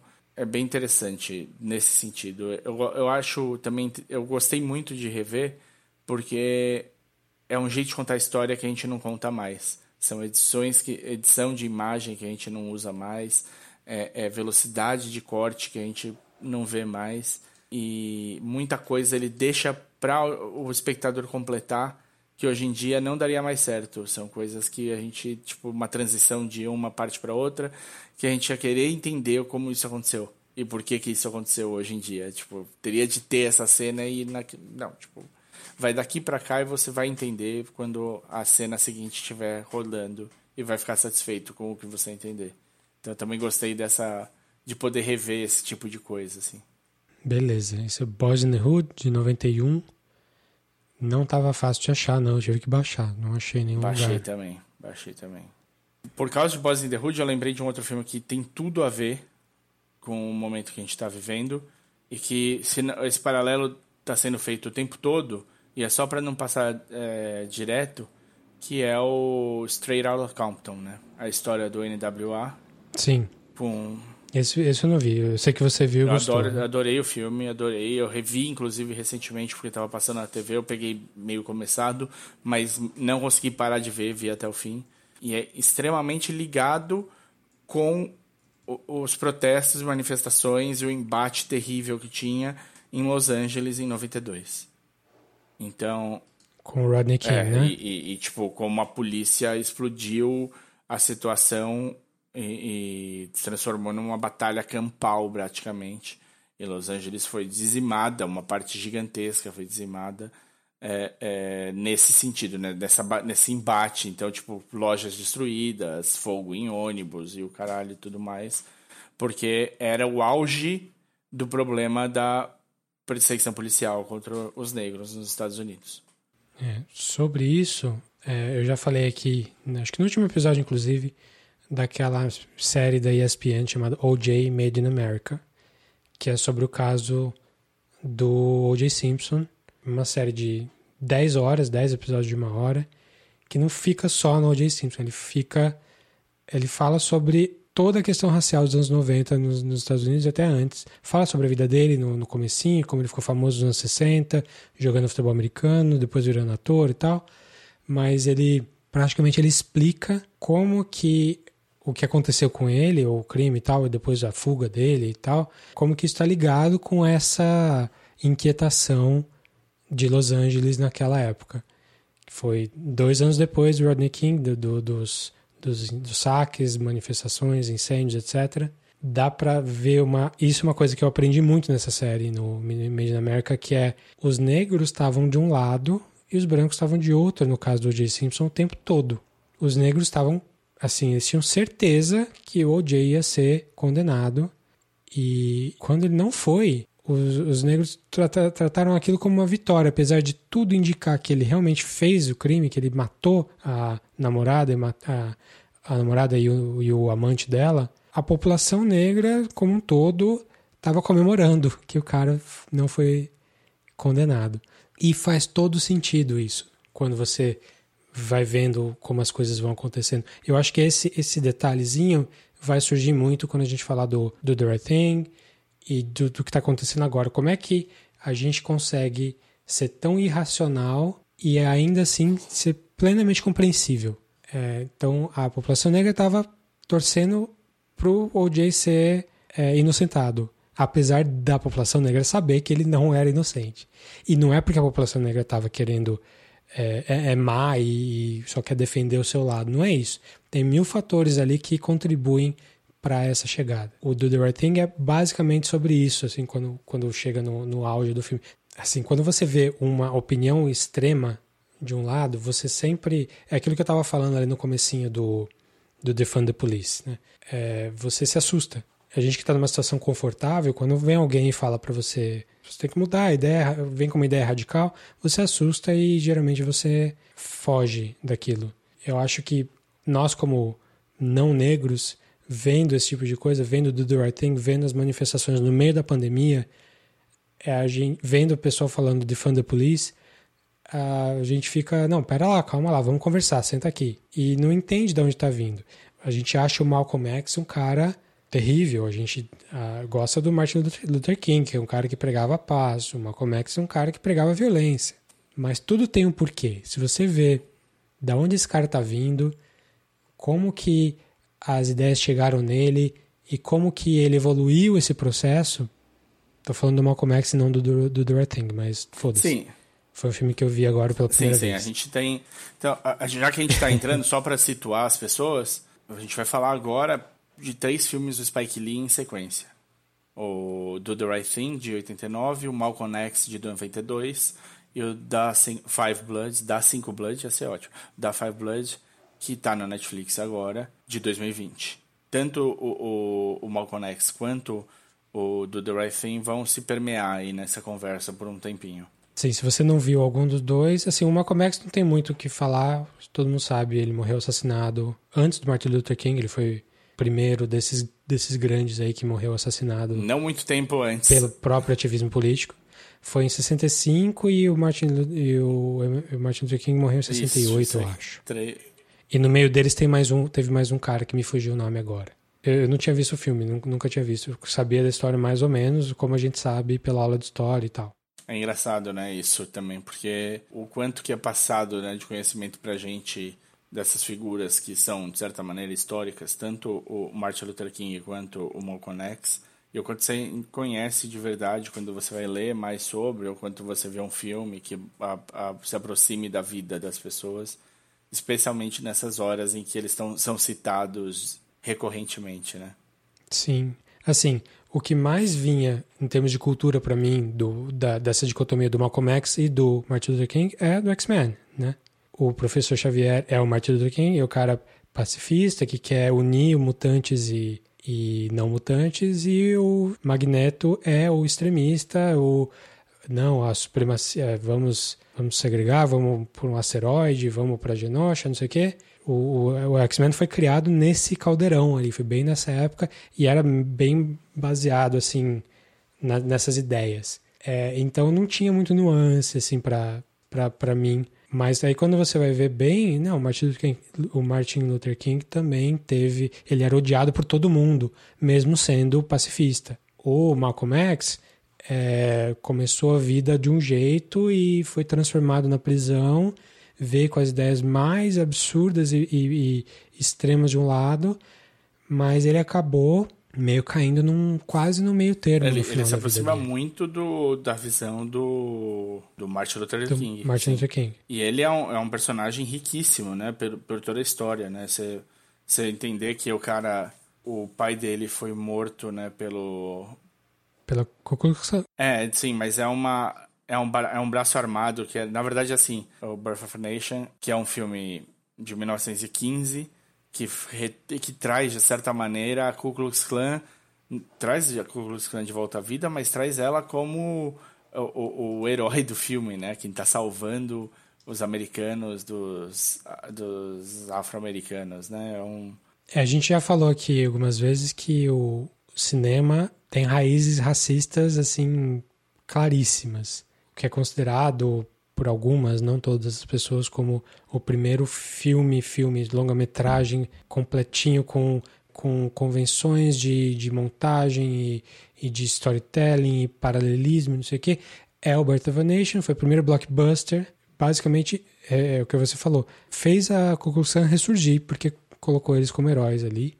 Ku Klux não estava com todo esse poder político na época. Por causa desse filme, que trouxe milhares de pessoas para o cinema por muitos e muitos anos, é esse renascimento do, do, do, desse sulismo confederado, assim, desse patriotismo da confederação, que é bizarríssimo que, que exista, acabou gerando, além do, do, do custo humano que isso aconteceu, custo social, essas estátuas todas que estão sendo discutidas da, da, da remoção, da derrubada, nos, no sul dos Estados Unidos, não eram estátuas da época da guerra foram estátuas que foram feitas nos anos 20, nos anos 30, em parte por causa desse frisson que o Birth of a Nation trouxe para a sociedade americana. É muito bizarro o pessoal falando: queremos manter a nossa história. A Warner tirou o E o Vento Levou. Sim. Que é até hoje a maior bilheteria da história do cinema de todos os tempos. À frente do Titanic? Em termos de gente que assistiu. À frente muito à frente do Titanic, muito à frente do Avatar, não vai ser passado. Porque é o número de pessoas, né? Porque o filme ficou em cartaz porque é número de pessoas. Se você for ver em dólar, é claro que passou porque Sim. inflação, né? Mas enfim, O Vento Levou é um filme que também coloca o sulista, a confederação, como, como a vítima ali, como herói, de uma certa forma. E ele foi retirado pela Warner da HBO Max. Max, HBO Max. E não para sumirem com o filme, mas só para darem uma. para botar um contexto ali, como a Warner faz muito bem, inclusive, para os desenhos animados, ali, Looney Tunes Sempre que tem um desenho mais sensível, eles mantêm o desenho lá, mas no começo tem um texto que fala: olha, nós não mudamos aqui, mas nós sabemos que isso é errado e era errado na época, continua errado hoje, a gente está mantendo para que a gente conheça não se esqueça disso que aconteceu. Aí as pessoas falam: não, estou querendo apagar a história quando tiram as estátuas. Como é que eu vou aprender que teve esse general aqui que lutou pelos confederados? Cara, a estátua tá ali tá comemorando o cara, não tá ensinando. É, você quer aprender, você quer... A porra da estátua do Borba Gato... Quer aprender ler um livro, cara. Tá ali pra dizer pra gente que o Borba Gato é um cara importante e, e, e, positivo. Não tá ali, não tá, ele não tá ali matando um índio no, no, no, ali no Santo Amaro. Ele tá ali imponente, grande, Sim. como parte da nossa história. É um puta de um assassino. Não era pra estar tá ali, assim... É, se não tivesse estátua ali, não quer dizer que não vou saber dele. Vou saber dele pela história. Quer fazer uma, uma comemoração, aliás, quer fazer uma estátua, faz uma estátua que não comemore a existência do cara, que coloque em contexto. As estátuas todas confederadas ali, primeiro que não são da época da confederação, são de, de 60, 70 anos depois. Elas não estão ali para ensinar história, elas estão ali para comemorar esse modo de vida que queria garantir que os escravos continuassem escravos, que as pessoas continuassem escravizadas. Então, subi na minha caixinha aqui para para pregar aqui, não, não era a intenção no começo, mas é isso aí. Então, Birth of a Nation, sim, é um filme racista. O Vento levou um filme racista. O cinema é tem raízes racistas muito, muito gra graves que a gente precisa. O cinema, a literatura. Não sei se extirpar é a palavra, mas. É, pois é. A gente está num caldeirão aí que a gente precisa entender como lidar com isso é, de uma maneira efetiva, não, não passando é, pano para essas coisas. O Lobato está colhendo o fruto que plantou finalmente. Ah, é. Fala mal do Monteiro Lobato pra você eu, ver. Acho que cada vez mais vai estar vai tá cabível. E aí eu acho que, já que a gente está falando do Spike Lee, e, e, a gente entrou sem querer nisso aí, só para falar, o nome, o, quem mata o pai do, do Malcolm X é a Black Legion. A Black Legion era, fazia, era uma milícia dentro do. Era o braço armado, vamos dizer, mais armados da Ku Klux Klan. Eles se viam como o, o, o, o, grupo paramilitar da Ku Klux Klan. E eles, eles acabam indo mais pro extremo ainda, como sei lá se é possível, mas aparentemente é, e saem da Ku Klux Klan para continuar como uma coisa só. Mas a gente estava falando do, do Malcolm ser o cara extremo e como que a gente viu que... Tudo precisa ser entendido de uma maneira em que você saiba que a coisa não é naquele momento que você está olhando. Se você, pra, se você olhar para o Malcolm X, para um ponto específico da vida dele, você vai entender ele de uma maneira eh, diferente. Porque ele é um cara que passou por diversas transições durante a vida. Você precisa entender como uma jornada, como tudo. Tudo acontece, a, história vai sendo escrita e vai mudando conforme os, os atores dessa história influenciam ela.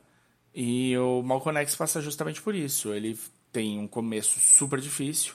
Tipo, um cara inteligente, rápido, ágil de raciocínio, acaba entrando para o mundo do crime. Não, ele acaba vendo que o mundo do crime é meio filho da puta, mas mesmo assim, quando ele volta, ele acha que esse é o caminho a seguir, começa a roubar junto com outras pessoas, vai preso e na prisão ele acaba conhecer, conhecendo o movimento muçulmano do Nation of Islam e é convertido, e lá ele ganha o X, né? Ele tira o Little e passa a se chamar Malcolm X.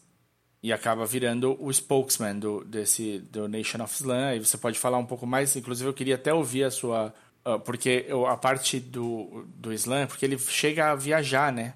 Para conhecer melhor e aí entender, professa a fé dele junto com, com gente de todas as etnias, brancos e tudo mais, e ele tem uma compreensão diferente da, da religião ali. Como eu sei que esse, essa parte religiosa te toca de maneiras diferentes do que a minha, assim. Então eu queria ver o que você achou desse período. É, assim, é, é, ele quando ele come, quando ele se converte pela primeira vez lá na prisão, que ele muda radicalmente a vida dele, que agora ele não é mais um, é, vou dizer o clichê, o, o malandro, ele não é mais o cara que que vai roubar e tal. Ele agora ele parou de beber, parou de usar droga, é, ele está convertido totalmente para a palavra daquele cara lá, que é o, o, líder religioso dele, e ele abraça aquele extremismo assim de uma maneira a, assustadora, assim, porque o cara, ele realmente ele tem umas ideias muito erradas, de erradas, vou, vou dizer, se você colocar, pensar na sociedade como um todo, né? O cara prega literalmente ele prega a supremacia negra, ele prega a segregação total, ele prega. É, é Elijah Muhammad, não é? Elijah Muhammad. E ele vira esse, esse spokesman para o Elijah Muhammad, inclusive indo até um pouco mais longe que ele em algumas coisas, ele, e ele acaba tendo tanto sucesso que ele eleva o movimento e, e o movimento passa a ser mas quase que uma máfia ali fechadinha, um círculo de provocadores e, e, com muitos seguidores, muito muito bem sucedido, ao ponto em que ele acaba ficando maior que o próprio movimento, isso, isso se torna ameaçador para o movimento, e ele acaba recebendo ameaças de morte e tal. O que eu acho interessante foi que o Malcolm X trouxe coisas da vida dele para uma coisa que tinha lá o seu valor no sentido de que talvez se o Malcolm X tivesse conhecido na cadeia uma versão do Islã mais suave, mais moderada, que não pregasse as ideias mais extremas que estava pregando ali, na, na, que, que, ele acabou tendo que pregar, talvez ele não se convertesse. Talvez ele não, não, não abraçasse essa história toda. E talvez o que a gente tivesse, é, a gente não teria essa voz dele para nos fazer o contraponto para nós e o contraponto ao próprio Martin Luther King depois é, a evolução dele, como você falou, foi muito, muito interessante, porque ele, ele vai desse lado mais extremo ao outro lado mais extremo, até que ele amadurece e consegue ver que é, não vai dar para ganhar essa guerra se eu não tiver aliado de todos, de todo mundo que quiser. E aí, quando ele vai para Meca e para o Egito, que ele, que ele descobre que ele, que ele precisa se afastar daquela galera lá que estava querendo matar ele mesmo.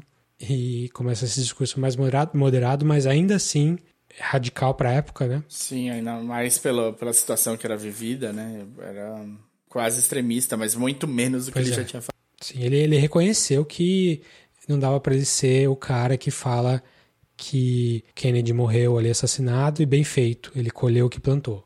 Não tem como funcionar a sociedade desse jeito. Mas você entende da onde que ele está vindo. É essa que é a grande questão. Esse extremismo todo, eu acho que a linha condutora desse nosso episódio aqui é, é essa. É como que a gente entende uma ideia radical. Acho que extremista é uma palavra muito pejorativa, né? Mas uma ideia radical e como que essa ideia, essa semente radical aí consegue mudar a sociedade não tornando a sociedade radical, mas tornando a sociedade, é, fazendo a sociedade ouvir, fazendo a sociedade um pouquinho mais para aquele lado ali. O Malcolm X foi isso, o cara, as ideias que ele passa, boa parte da vida dele pregando, eu não concordo absolutamente. É, não acho que tenha que haver segregação. Eu não acho que, que uh, as mulheres devam se subjugar, enfim, todas as coisas que ele fala lá né, na história. Mas o, o bem que ele fez para a humanidade como um todo, por trazer esses tópicos à tona, até os tópicos ruins, eu acho que foi positivo. Eu acho que teve, foi, teve um lado bom dessa coisa, porque a conversa aconteceu. É, e algumas mudanças aconteceram. Ele vira um cara que vai ser referenciado diversas vezes. Ele, ele sem dúvida, a morte dele teve impacto. Não teve impacto do Martin Luther King. O, o Martin Luther King também tem um viés religioso, né, no, no jeito dele, no, no, na fala dele. Sim mas ali ele vai procurar professar a fé dele de maneira ele é cristão ele busca um outro tipo de diálogo e ele também não não, não por ser cristão inspira né? no Gandhi né de certa maneira se eu não me engano ele tem um, uma não um, uma ideia de não violência e cria protestos gigantescos e a violência acontece sem dúvida e assim como o Malcolm X mas de maneira diversa né de Bom, o Malcolm X é morto pelo, pelo pessoal do qual ele fazia parte antes, né?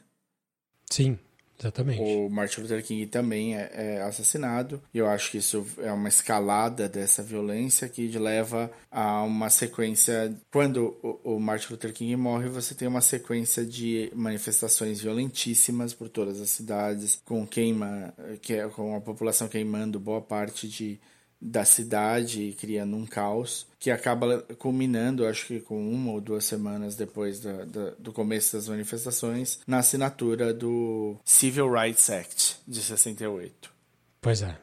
Essa violência toda ali, às vezes acho que é injustificada e tal, acho que aí entra no, no Do, the right, Do the Right Thing, né? Que é melhor filme do Spike Lee, acho que é fácil, né? É.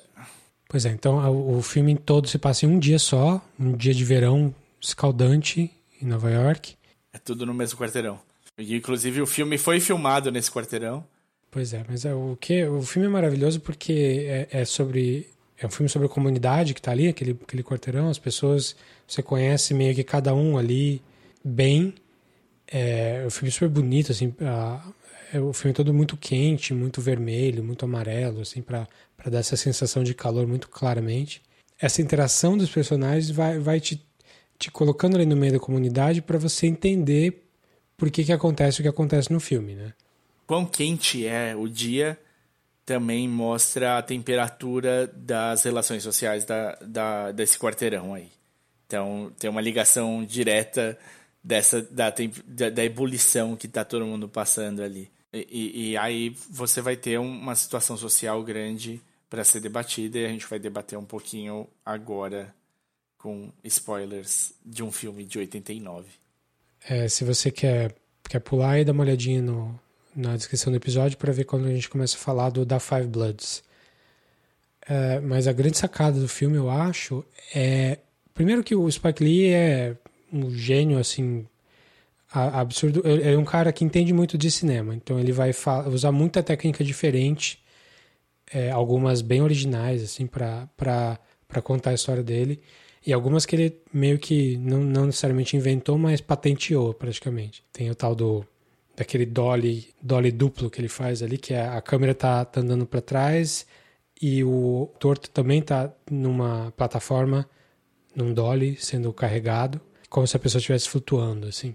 É, ele faz muita referência a outros filmes.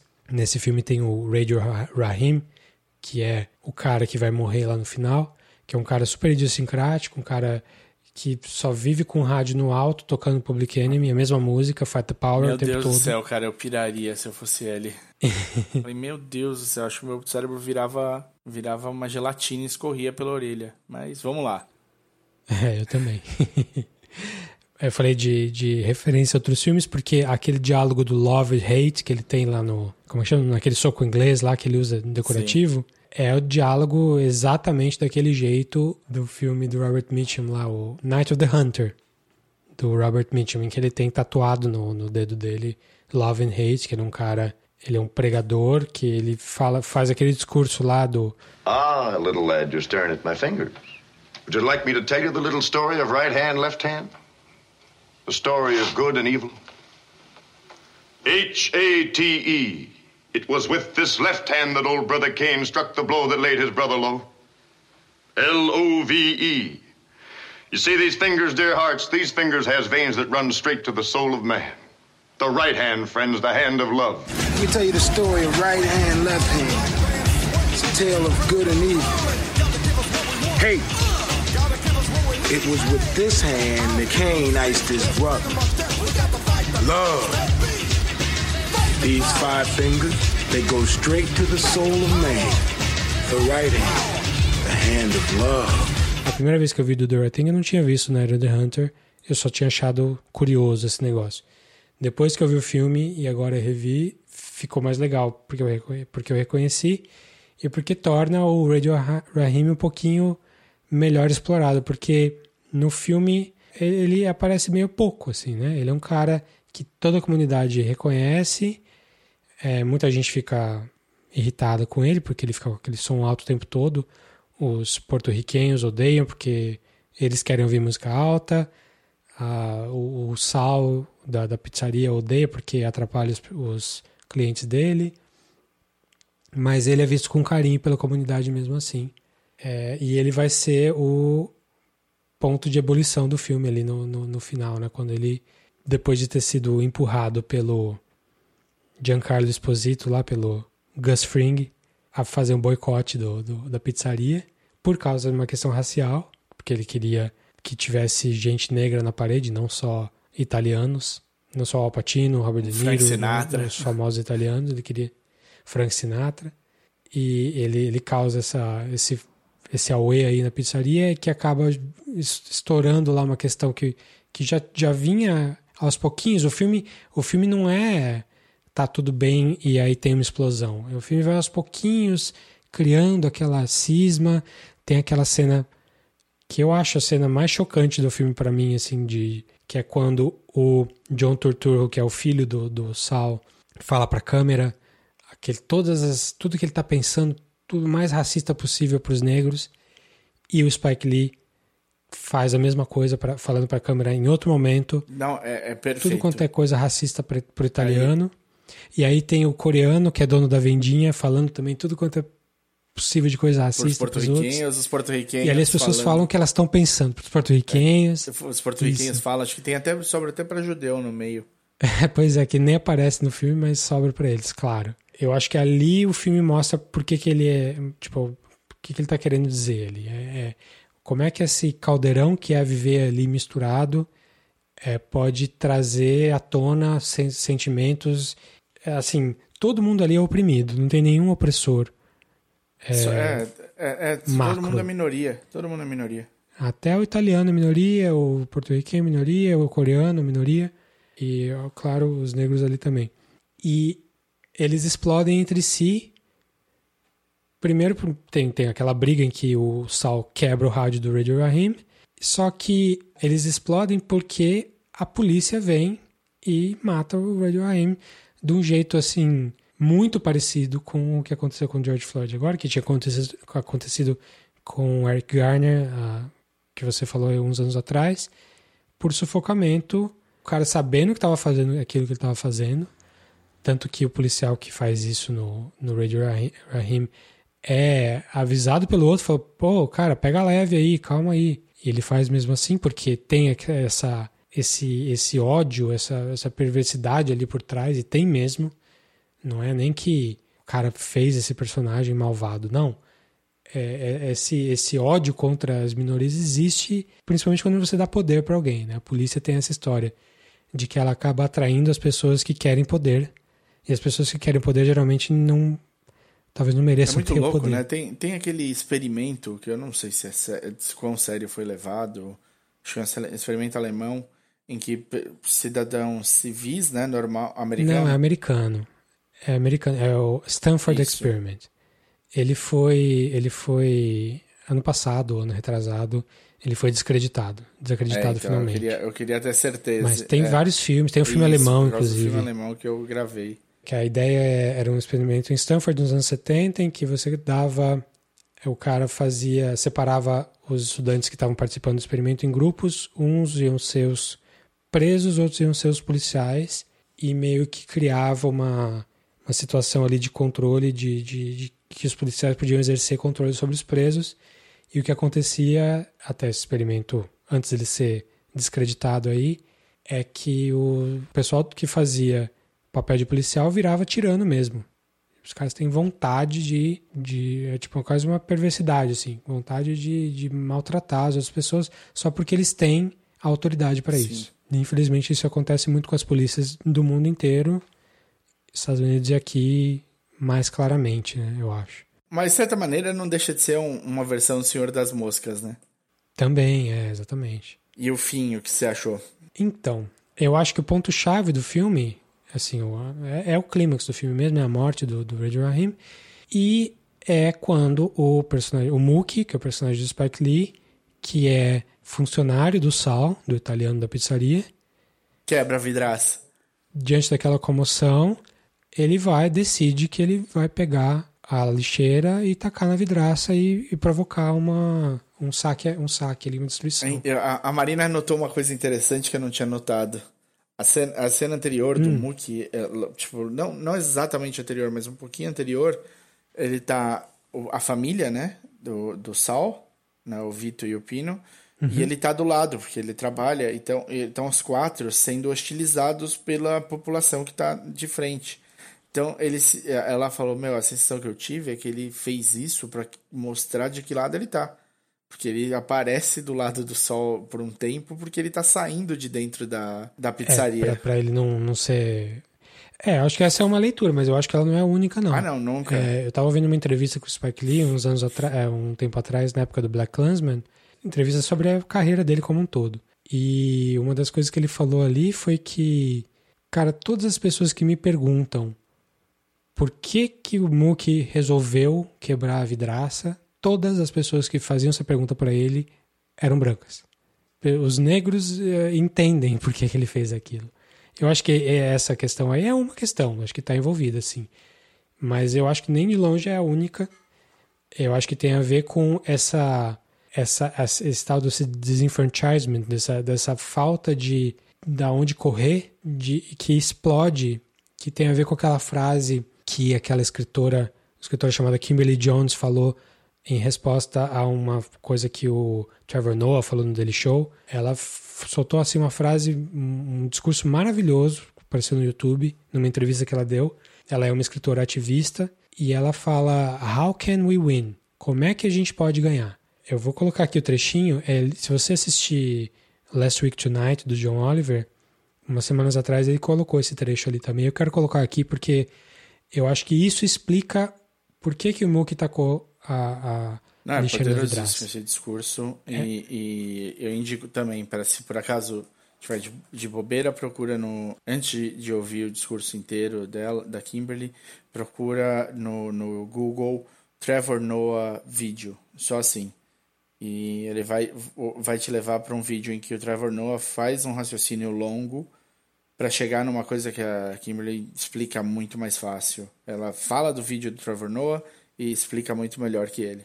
A entrevista dela tem tipo seis minutos, mas eu vou colocar só um trecho mais poderoso ali do final que ela fala.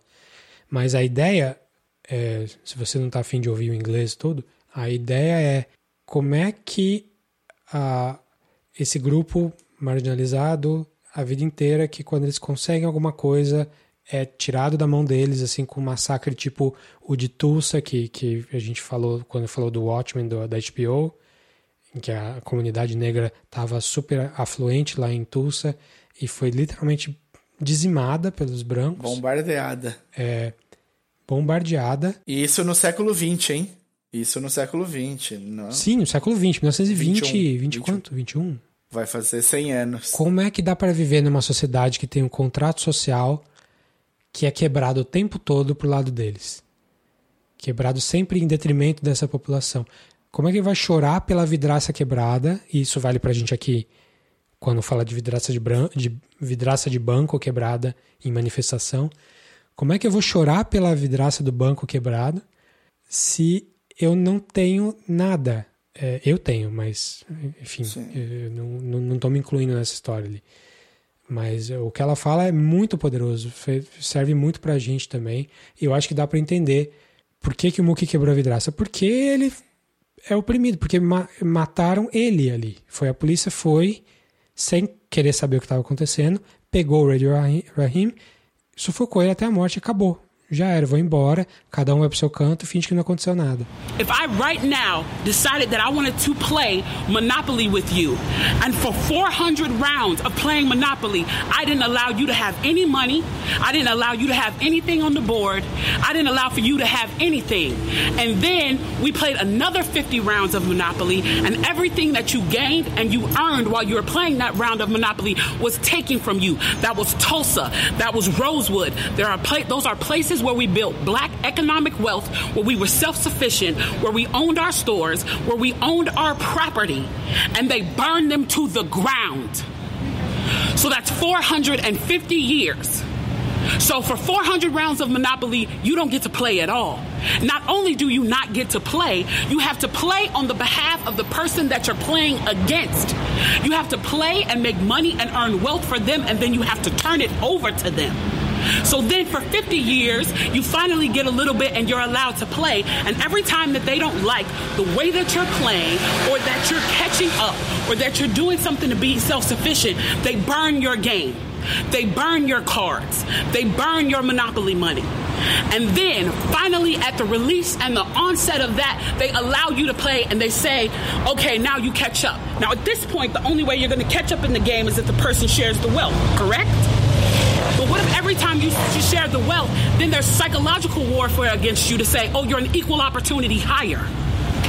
So if I played 400 rounds of Monopoly with you and I had to play and give you every dime that I made, and then for 50 years, every time that I played, I, if you didn't like what I did, you got to burn it like they did in Tulsa and like they did in Rosewood. How can you win? How can you win? You can't win. The game is fixed. So when they say, why do you burn down the community? Why do you burn down your own neighborhood? It's not ours.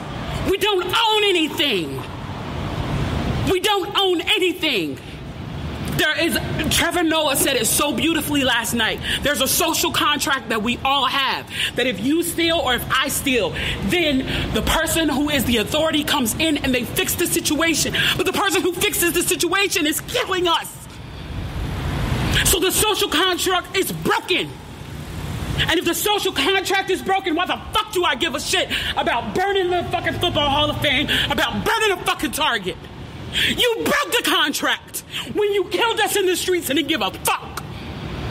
You broke the contract when for 400 years we played your game and built your wealth. You broke the contract when we built our wealth again on our own by our bootstraps in Tulsa and you dropped bombs on us. When we built it in Rosewood and you came in and you slaughtered us. You broke the contract, so fuck your target. Fuck your Hall of Fame. As far as I'm concerned, they could burn this bitch to the ground. And it still wouldn't be enough. And they are lucky that what black people are looking for is equality and not revenge.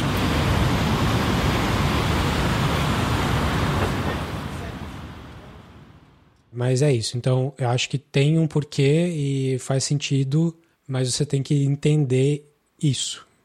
É esse tal do, da, do desespero. É quando, quando bate o desespero, você faz o que tem que fazer. E foda-se a vidraça do banco. Dane-se que o Santander pedro, perdeu uma vidraça. Não é. Não tá tirando a legitimidade da, da manifestação. E fazendo só um parênteses rápido nisso daí, que é um absurdo, né, de você de você ficar triste pela morte de CNPJ, ou então ficar triste pelo, por, pela é. destruição de uma vidraça. Tipo, primeiro vá a merda, depois, é, sendo muito sincero, esse povo que é liberal e, e ganha 10 mil reais por mês e acha que está dentro do jogo, ele não entende, não sabe nem qual é o jogo. 10 mil reais pois não é, é, dinheiro, 10 mil reais sai em mijo para quem manda no jogo. É uma coisa que, que não faz diferença. Você não tá, você nunca vai entrar no jogo, você nunca vai ter chance. Você só se sente um pouco melhor que o resto. E, e a gente vive uma vida de bosta para tentar se sentir um pouco melhor que alguém pelo amor de Deus, sabe? Tem essa, essa imagem absurda de que, tipo, quem ainda não entendeu que a, a construção é feita para alguns ganharem e o resto perder, é, é, não, não, não participa do, do. não entendeu o jogo ainda que está sendo feito. E é uma merda porque é um jogo criado pela gente. Tipo, a gente poderia falar o que a gente quisesse sobre a vida se isso fosse uma regra natural, né? E não é uma regra natural, é uma coisa que foi criada pelo homem. Então a gente pode mudar essa porra dessa regra quantas vezes a gente quiser, até que todo mundo tenha, no mínimo, uma vida satisfatória. No mínimo, a capacidade de viver com dignidade.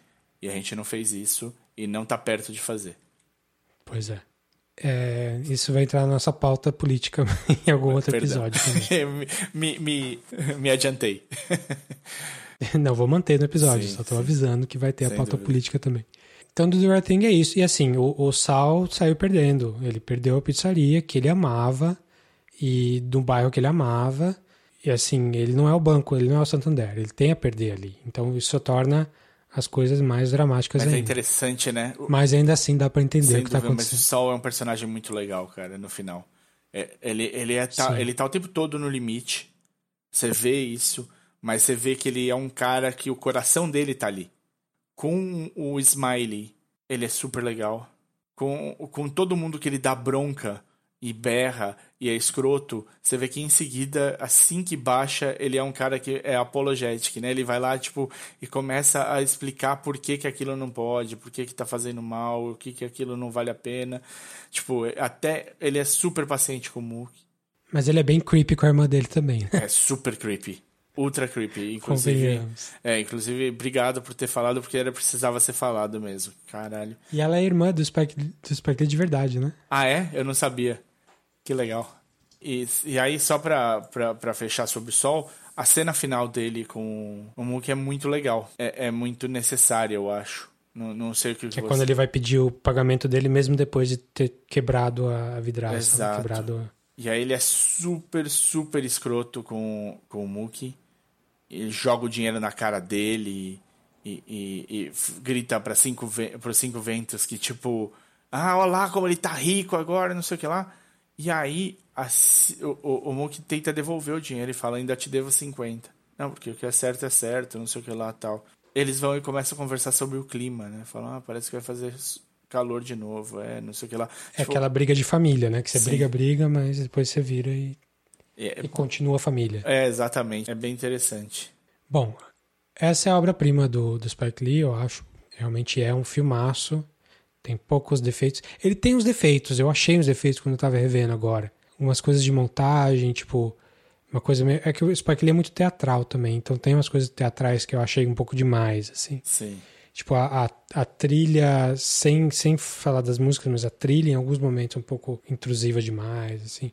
Mas é um, é um puta filme, assim, um dos grandes filmes da história mesmo, para sempre, porque ele não é simplista. Não. Ele, ele trata de tem, desses temas todos em que todo mundo tá certo, mas todo mundo também não tá certo ao mesmo tempo. Não são personagens, são pessoas reais, assim. Eu acho que eles têm um quê de teatralidade mesmo nos personagens.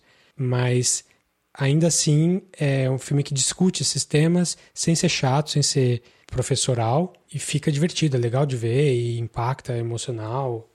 É um filmão, um filme completo mesmo. Passando desse pro Da Five Bloods. Black GI, is it fair to serve more than the white Americans that sent you here?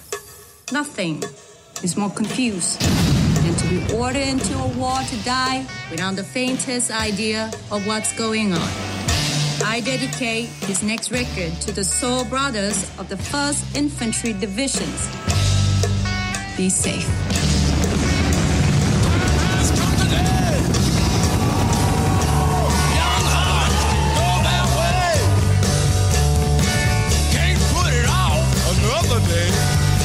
Welcome back to Vietnam. Cara, eu gostei bastante. Eu gostei dos personagens, especialmente, eu acho. Eu gostei um pouco do jeito que ele escolheu para contar a história, situando o tempo todo o que ele fala da realidade, ele pondo a realidade ali, né, no meio. Isso eu achei muito muito Spike Lee, assim, de certa maneira, de, de se fazer. Você falou o quê? Dos, dos flashbacks? Não. É, do, do, quando eles citam alguém do mundo real e ele ah, sim. põe Porque a o filme imagem começa com, com imagem de arquivo. Sim. Uma coisa que ele fez no final do. Ele faz em vários filmes, mas ele É, final do Malcolm do, X. Do Malcolm X, do Black Klansman também. Sim. Ele, ele usa. É, é, é, o que eu falei, ele é muito Spike Lee, né? Eu gosto. Eu acho que o meu final favorito de filme do Spike Lee é A Última Noite. É o que mais me toca, é o que mais fico emotivo vendo e tal, porque é, é, é, uma, é talvez o mais poético, né? Não o mais porrada que, que ele deu to, de todos. Então. Mas é, o Spike Lee ele gosta de usar essas imagens de arquivo no fim. Ele usa até no, na última noite também, ele usa imagem de arquivo. No, tem só Sim. um pedacinho ali de gravado. No Da Five Bloods ele usa muito para dar contexto para as pessoas que ele cita, tipo os ativistas negros Uhum. e tal, mas também para dar contexto para a barbárie, né? Tem cenas assim ultra chocantes da, da guerra do, do Vietnã, cenas famosíssimas que tipo sendo já conhecidas em outros lugares do do cara sendo executado com um tiro na cabeça, da menininha com napalm no corpo. Tem uma que é super chocante de uma criança mutilada, assim, terrível, terrível de ver, super difícil de ver. Sim. E ele faz você olhar mais tempo do que precisa para reconhecer a cena, assim. Porque esse filme precisa desse dessa âncora de realidade. Porque fora isso, o filme é uma fantasia, é uma homenagem a, ao Tesouro da Serra Madre, muito. O filme pega tem até falas iguais do filme, o tema parecido. E Apocalipse Now também, né? Tem várias várias homenagens ao Apocalipse Now. Não era um filme com esses temas. Era um filme de. Não era um filme nem sobre negros, não era um filme do, Spike Lee no começo. Os roteiristas tinham um roteiro pronto, era um filme sobre veteranos do Vietnã voltando para lá, que é a mesma história. É, aliás, não falamos nem na sinopse do filme, né? Vamos, vamos fazer uma sinopse. Vamos situar. Se, é. Sinopse simples, sem spoiler. Um grupo de veteranos da, da do Vietnã são era um, esse destacamento aí de, de, de cinco, é, na verdade de quatro, né, é, que é ex-soldados do Vietnã, volta agora em 2020, 19, sei lá, não lembro quando que acontece no filme mesmo. Então já estão bem velhos, já estão acima dos 60 anos. Volta para ir atrás do corpo de um deles que morreu naquela época. Morreu em batalha, que era o líder deles, um cara super carismático, super ativista, que ensinou eles muito sobre, sobre direitos civis e tal. E também eles vão em busca de um tesouro. Está enterrado junto do líder deles. Líder deles, interpretado pela voz rouca mais famosa de Hollywood nesse momento. o Chadwick, Chadwick Boseman. Boseman, ou Pantera Negra. Os atores que fazem esses, esse pessoal aí, Clark Peters, que é o cara do The Wire, o cara mais velho lá, que é excelente cara, fez Tremer também, do, do mesmo cara do The Wire. Fez outros filmes do Spike Lee. Que é facilmente o cara mais carismático deles todos, né? É o, sorri o melhor sorriso da, da turma. O cara é ótimo. O Delroy Lindo, que fez Malcolm X também. Foi uma força da natureza, nesse filme especialmente. Sim, sim. ele é praticamente o principal do, do da Five Bloods aqui. Ele faz o, o grandão, o, o, cara com mais trauma da, da, de guerra de todos eles. E também ele é um bolso, ele é, eu ia falar bolsonarista. ele, ele, é o é único um trampista. trampista. Ele é o cara com maga red. negro que votou no Trump, é. que eu adoro que eles zoam que ele é o, o negro atrás do Trump com, com nos rallies lá dele. Muito é, e ele mostra a cena ainda, Sim, né, do cara. é muito bom. Uh, o outro cara é o Norm Lewis, que eu, eu conheço a cara, mas nunca vi nada dele. E o último cara é o Isaiah Whitlock Jr., que é do The Wire também, e é o cara que fala shit, e ele fala em todos os filmes que ele participa. Sim, maravilhoso. eu... Então eles têm que voltar pro Vietnã. Tem não, né? Eles resolvem voltar pro Vietnã. Então é um encontro de amigos que não se vê há um tempo. Mas o filme desenrola pra uma, uma coisa Tesouro de Serra Madre e Apocalipse Now também. Uma coisa mais fantasiosa. Eu gostei bastante do filme. É, eu não acho que é o filme perfeito. Acho que nenhum filme do Spike Lee é perfeito, nem o do The Right Thing. Só para fazer um parênteses que você esqueceu de falar, porque eu entendo totalmente que você não, jamais teria visto. O Norman Lewis é, é famoso pelo Scandal. Ele faz um, um, um, uma, tempor uma temporada e meia de Scandal, a série da Shonda Rhimes lá com a Kerry hum, tá. Washington. Tá. Então, gostei bastante do filme. Achei que ele é um filme, ele é um filme sobre muita coisa diferente, né? É um aqueles filmes que não é, não tem um tema fechadinho. Ele, ele atira para todos os lados. E dá para ver mesmo que ele era um filme que não era um filme do Spike Lee. Era um filme assim mais mais de aventura, assim. E com o Spike Lee ali abraçando a ideia, ele deu mais peso pro negócio. Ele centrou na, na questão racial, mas ele também centrou na questão da própria guerra, de, de discutir da validade da guerra, é, questão de amizade, questão de. Uma coisa muito legal que eles falam ali que os negros que foram desproporcionalmente mais para a guerra do Vietnã do que os brancos. Tipo, você falou quanto por cento de população é negra? 13%? 13,8%. E, tipo, mais de 20% dos eram 34% eram negros. eram negros. Pois é. Então, eles estavam indo para o Vietnã, teoricamente lutando para liberar, para dar direitos para os vietnamistas, vietnamitas que eles mesmos não tinham.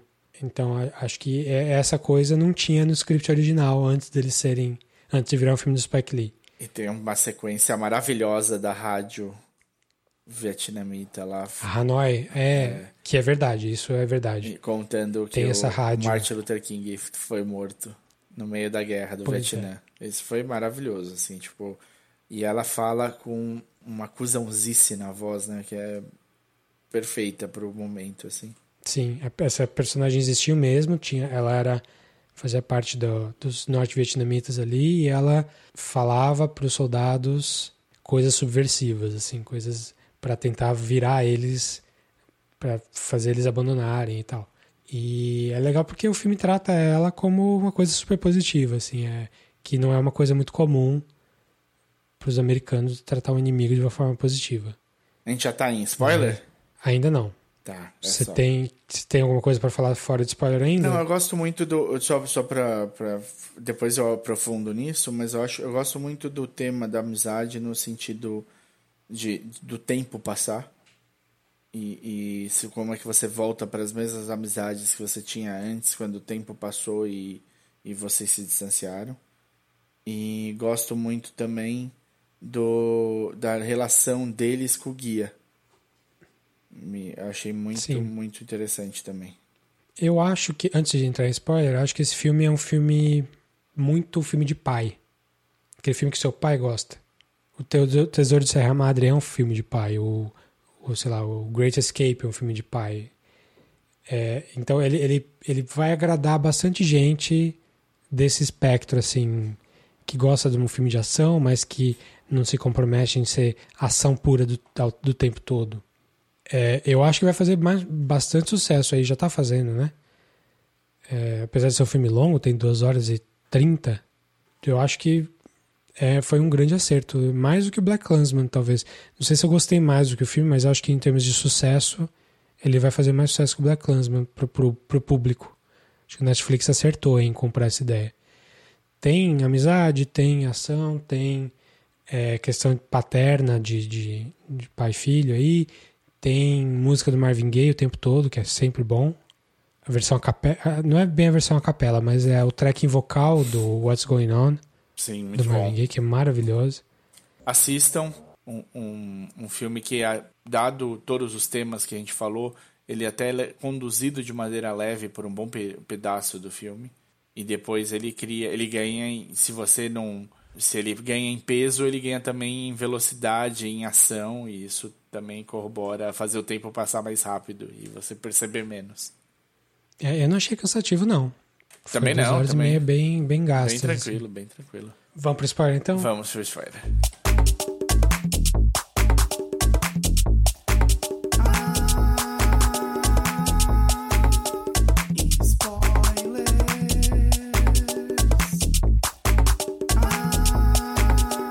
Você gostou da direção que o filme foi com a, com a ideia do, do Paul? Porque ele vira um. Ele, ele vira um antagonista em boa parte do filme. Ele é praticamente um vilão. Sim, é- é- ele é ao extremo, né? Ele é o cara que faz. e o pior é que os grupos têm esse cara, né? Todo mundo, po- tipo, vários grupos, as pessoas se dão bem de maneira meio harmônica e você tem um cara que ferra a harmonia disso daí. Eu vi recentemente acontecer num projeto da, da Marina, em que o projeto inteiro era, tipo, tudo feito por fãs, para fãs, do jeito certo, não sei o que lá, e tinha um maluco que tava causando no meio do projeto, porra, pra que, que você tá tornando a vida de todo mundo mais difícil, né? E o Paul é esse cara, o cara que torna a vida de todo mundo mais difícil.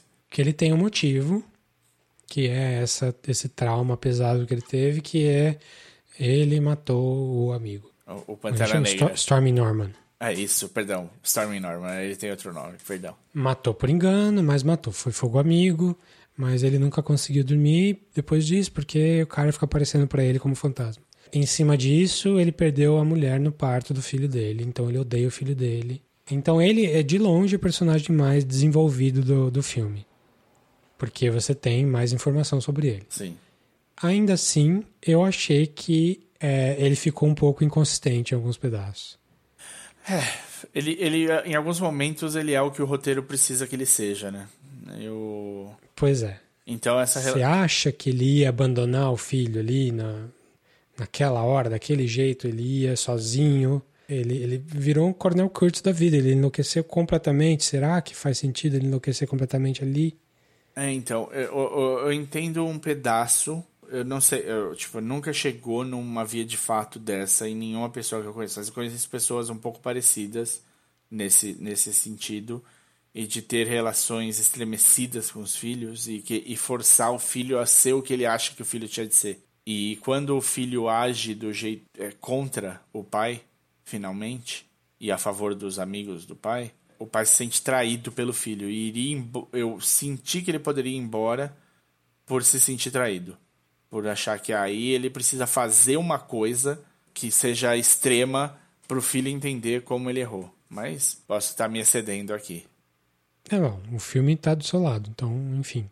É, mas assim, mais do que esse pedaço, eu acho que ele começa dizendo que ele tá ali pelo amigo, pela, pelos restos do cara que não tá nem aí pro dinheiro.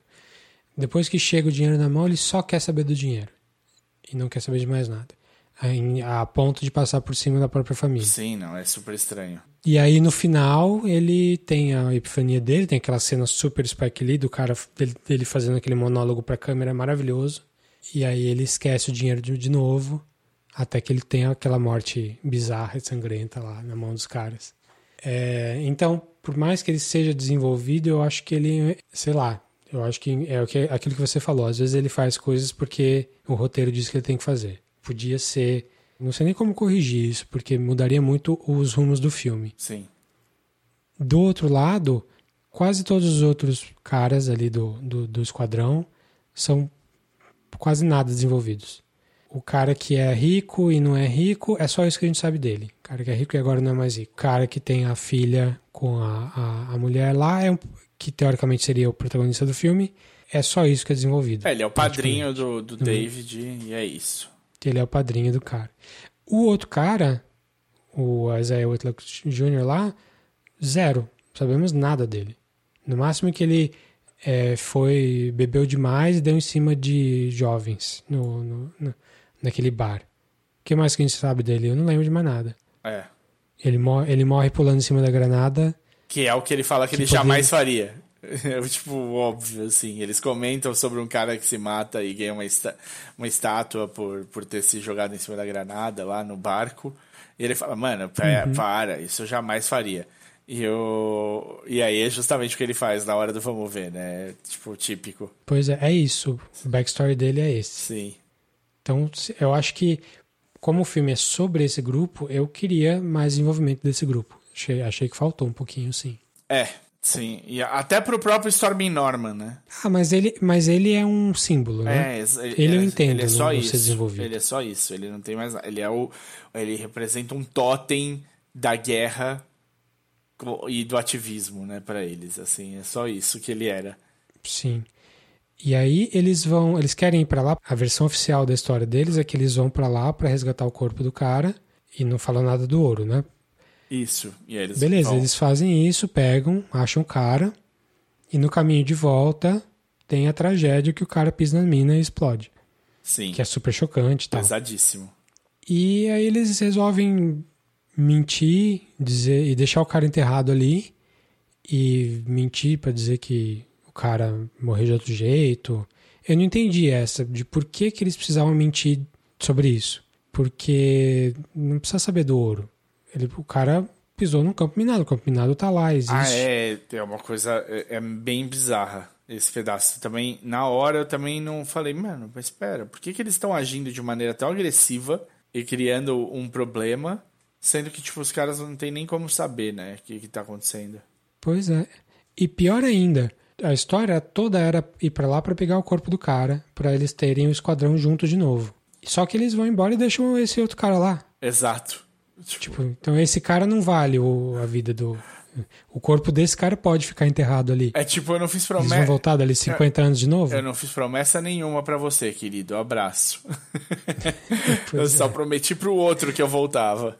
Você eu não matei. Você Esse detalhe pra diminuir um pouquinho o plot do filme Sim, mim. sim. assim. Eu acho que simbolicamente ficou ruim. É, ele tem, ele tem furos. final- Ele tem furos, sem dúvida. Assim. Não dá pra negar é, essas partes. Se você, se você tá assistindo meio de passagem, se você não tá se esforçando ali, pra- mantendo tudo, se tá vendo meio como um filme de ação e aventura, passa, porque filme de ação e aventura, inclusive, é cheio de buraco também. Então, tipo, tá dentro do, do negócio. Algumas coisas são feitas só pro roteiro funcionar como ele precisaria funcionar. E tudo bem. Mas sabendo, especialmente do Spike, do trabalho que, que teria e tudo mais, é, é meio de se, de se questionar, assim. Pois é. A outra coisa que eu não gostei mesmo no filme foi a trilha sonora. E assim, a trilha composta pro filme, não as músicas do Marvin Gaye. Certo. Eu achei muito intrusivas, muito. O tempo todo, não- assim, não tem nada acontecendo, eles estão conversando e tem um instrumental, um violino tocando lá no fundo. Eu achei ruim pro filme. Fora isso, gostei bastante. Falei só os defeitinhos do spoiler, mas eu gostei mesmo, achei super divertido. Não, ele é um filme divertido, é gostoso de ver. O que você achou da ideia deles usarem o, o pessoal velho no flashback também? Ah, é, pois é. Eu achei esquisito, mas eu gostei. É. Eu acho que foi uma escolha, escolha muito clara, assim, os caras, eles falaram não só vai ser os mesmos atores, como a gente não vai nem pintar o cabelo deles. O cara tem cabelo branco, ele vai ter cabelo branco no flashback também. São eles agora no flashback, é isso. É, acho que do lado positivo meio que traz a guerra, é, é como se eles nunca tivessem escapado da guerra. Tipo, mesmo depois de todo esse tempo, eles ainda são eles, a Interessante. guerra tá com eles o tempo todo. Interessante. Esse, esse foi como, como eu vi, assim, mas é, não acho que dá pra dizer, ah, foi questão de grana, ou sei lá. Eu acho que foi uma escolha muito clara mesmo, por mais que seja estranha mesmo, é estranha, mas acho que foi bem muito consciente. O cara fez porque quis desse jeito. Tanto que no final, final, tem uma cena, uma foto, né? Que aí na foto eles fazem um Photoshop pesado pra rejuvenescer a galera. Você reparou? Acho que é pó- pós-crédito. Não reparei, não vi no pós-crédito, não. Pasmei. Vou olhar depois agora. É só uma fotinho, assim, bonitinha. Que legal. Acho que se eu tenho uma recomendação só, que eu devia ter dado antes dos, dos spoilers, mas azar, é veja o Tesouro de Serra Madre antes de ver esse filme. Eu acho que informa muito. É um filme super legal de ver, é um filme de ação, um filme com Humphrey Bogart lá, bem velho, preto e branco, mas super fácil de ver, super interessante e ele é muito citado nesse filme, então informa muito. Recomendo aí. Google Play e YouTube para alugar. The Treasure of Sierra Madre. Não assisti. Vou, vou dizer que legal que, que tem isso daí, mas não essencial. Se você não quiser ver o filme, não, claro. não dá para ver numa boa, porque eu vi numa boa sem ter visto o Você vai entender, é que, é que ele informa. É, ele, é, ele é muito comentado no filme. Legal. Bom, é isso? É isso. Vale aqui destacar, se você tiver estômago e, e tiver interesse, assista esse, show, esse curta Three Brothers, que vai pegar o, a morte do, do The Right Thing, né, do, do Rahim, Radio Rahim, do Eric Garner, que é de 2014, e do Floyd, agora de 2020. A gente falava sobre como os oficiais não sofrem nenhuma, nenhum problema. O cara que matou o Eric Garner só foi despedido da polícia, mas não não teve federal charges sobre ele. Pois é. E se você acha que isso é uma história americana só, talvez você não esteja acompanhando o noticiário nacional. A PM de São Paulo mata uma pessoa a cada oito horas. É... e a gente vai poder falar aí da, do caso da Maria Eduarda, que foi morta no, no Rio de Janeiro, numa ação da, da PM, que ela tinha 13 anos e estava na escola. A gente vai poder falar do, do caso que chocou todo mundo com do, do, do, do menino João Pedro. Pois é. é. A gente vai poder falar do músico que foi morto com 80 tiros do, do, do, exército no carro. Vai poder falar agora, nove horas atrás, a polícia matou um adolescente na zona sul de São Paulo, o Guilherme Guedes, de 15 anos. Igual a gente falou, eu falei aqui desses casos, você vai ter um caso por dia em que isso vai poder ser falado, um mais absurdo que o outro, e só só para deixar uma coisa muito, muito clara. Esses são casos em que as, as pessoas, as crianças, os adolescentes envolvidos não tinham culpa nenhuma e são absurdos e bizarros, mas mesmo tendo culpa, eles não podem ser assassinados. Pois é. Não é assim. Não é, não é assim que se resolve. Não é assim. Você não é juiz, júri executor. Você não pode fazer isso. O caminho é outro e tem de ser seguido. Senão ele vai começar a valer. Ele vai começar, não. Ele, ele já vale para essas, essas pessoas e para todos os outros. E aí, quando chegar a sua vez, isso já vai estar tá valendo e você não vai ter o que falar. É, a hora de agir, a hora de se incomodar, ela já passou mas a gente está tendo uma chance agora de agir junto e de pedir uma para viver num mundo melhor, numa situação melhor. E isso não é só para gente. Aqui no Brasil, além além de a nossa polícia ser extremamente matadora, ela também é a que mais morre no mundo. E não é só de morte em troca de tiros, é, é morte por depressão, é morte por suicídio, é, é, um absurdo que a gente passa. De alguma maneira trabalhado, e se a gente não começar a mudar agora, o destino não parece muito bom. É um problema absurdo e que tem de ser falado, tem de ser discutido e tem de mudar. É isso que a gente está vivendo. Então, é, é como a gente, a gente acabou falando só do ônibus 174 aqui, mas a gente poderia falar de mil outros filmes nacionais que também tocam nisso. Inclusive, foi um teve um momento em que se discutiu se o Brasil só faria filmes sérios se ele falasse de violência. E a gente teve, né, os dois gigantescos com Tropa de Elite, em que se bateu palma pro Capitão Nascimento, e eu acho que deve se bater palma sim, porque a interpretação do Wagner Moura é maravilhosa, e o filme levanta temas muito interessantes, mas você entendeu tudo errado. Pois você é. não pode ficar feliz com uma polícia que entra na favela, pega as pessoas e enfia no saco. Você não pode aceitar esse tipo de coisa. Ou põe dentro de um pneu e põe fogo no caralho do pneu. É, é, não é o jeito certo de fazer as coisas e a gente tem de estar do jeito certo. Senão tá todo mundo do jeito errado. Então quem é o certo? Como é que a gente separa? Não separa mais. As pessoas mais. deixam de ver o Capitão Nascimento é, deprimido, com tremedeira e afastando a família dele, perdendo a família dele no meio do filme. Esquece disso. Só... Esquece disso. É, as pessoas só veem o herói salvando o inocente ali. E vai debochar do Freixo no filme, né? Porque o, o, o deputado é. do filme é claramente inspirado no Freixo, o que é um absurdo. E o trabalho que o Freixo fez no Rio de Janeiro, enfrentando as milícias, fazendo a CPI das milícias. É, é incrível, é pesadíssimo, é dificílimo. E o cara não vive sem escolta armada agora. Então, a gente precisa debater as coisas.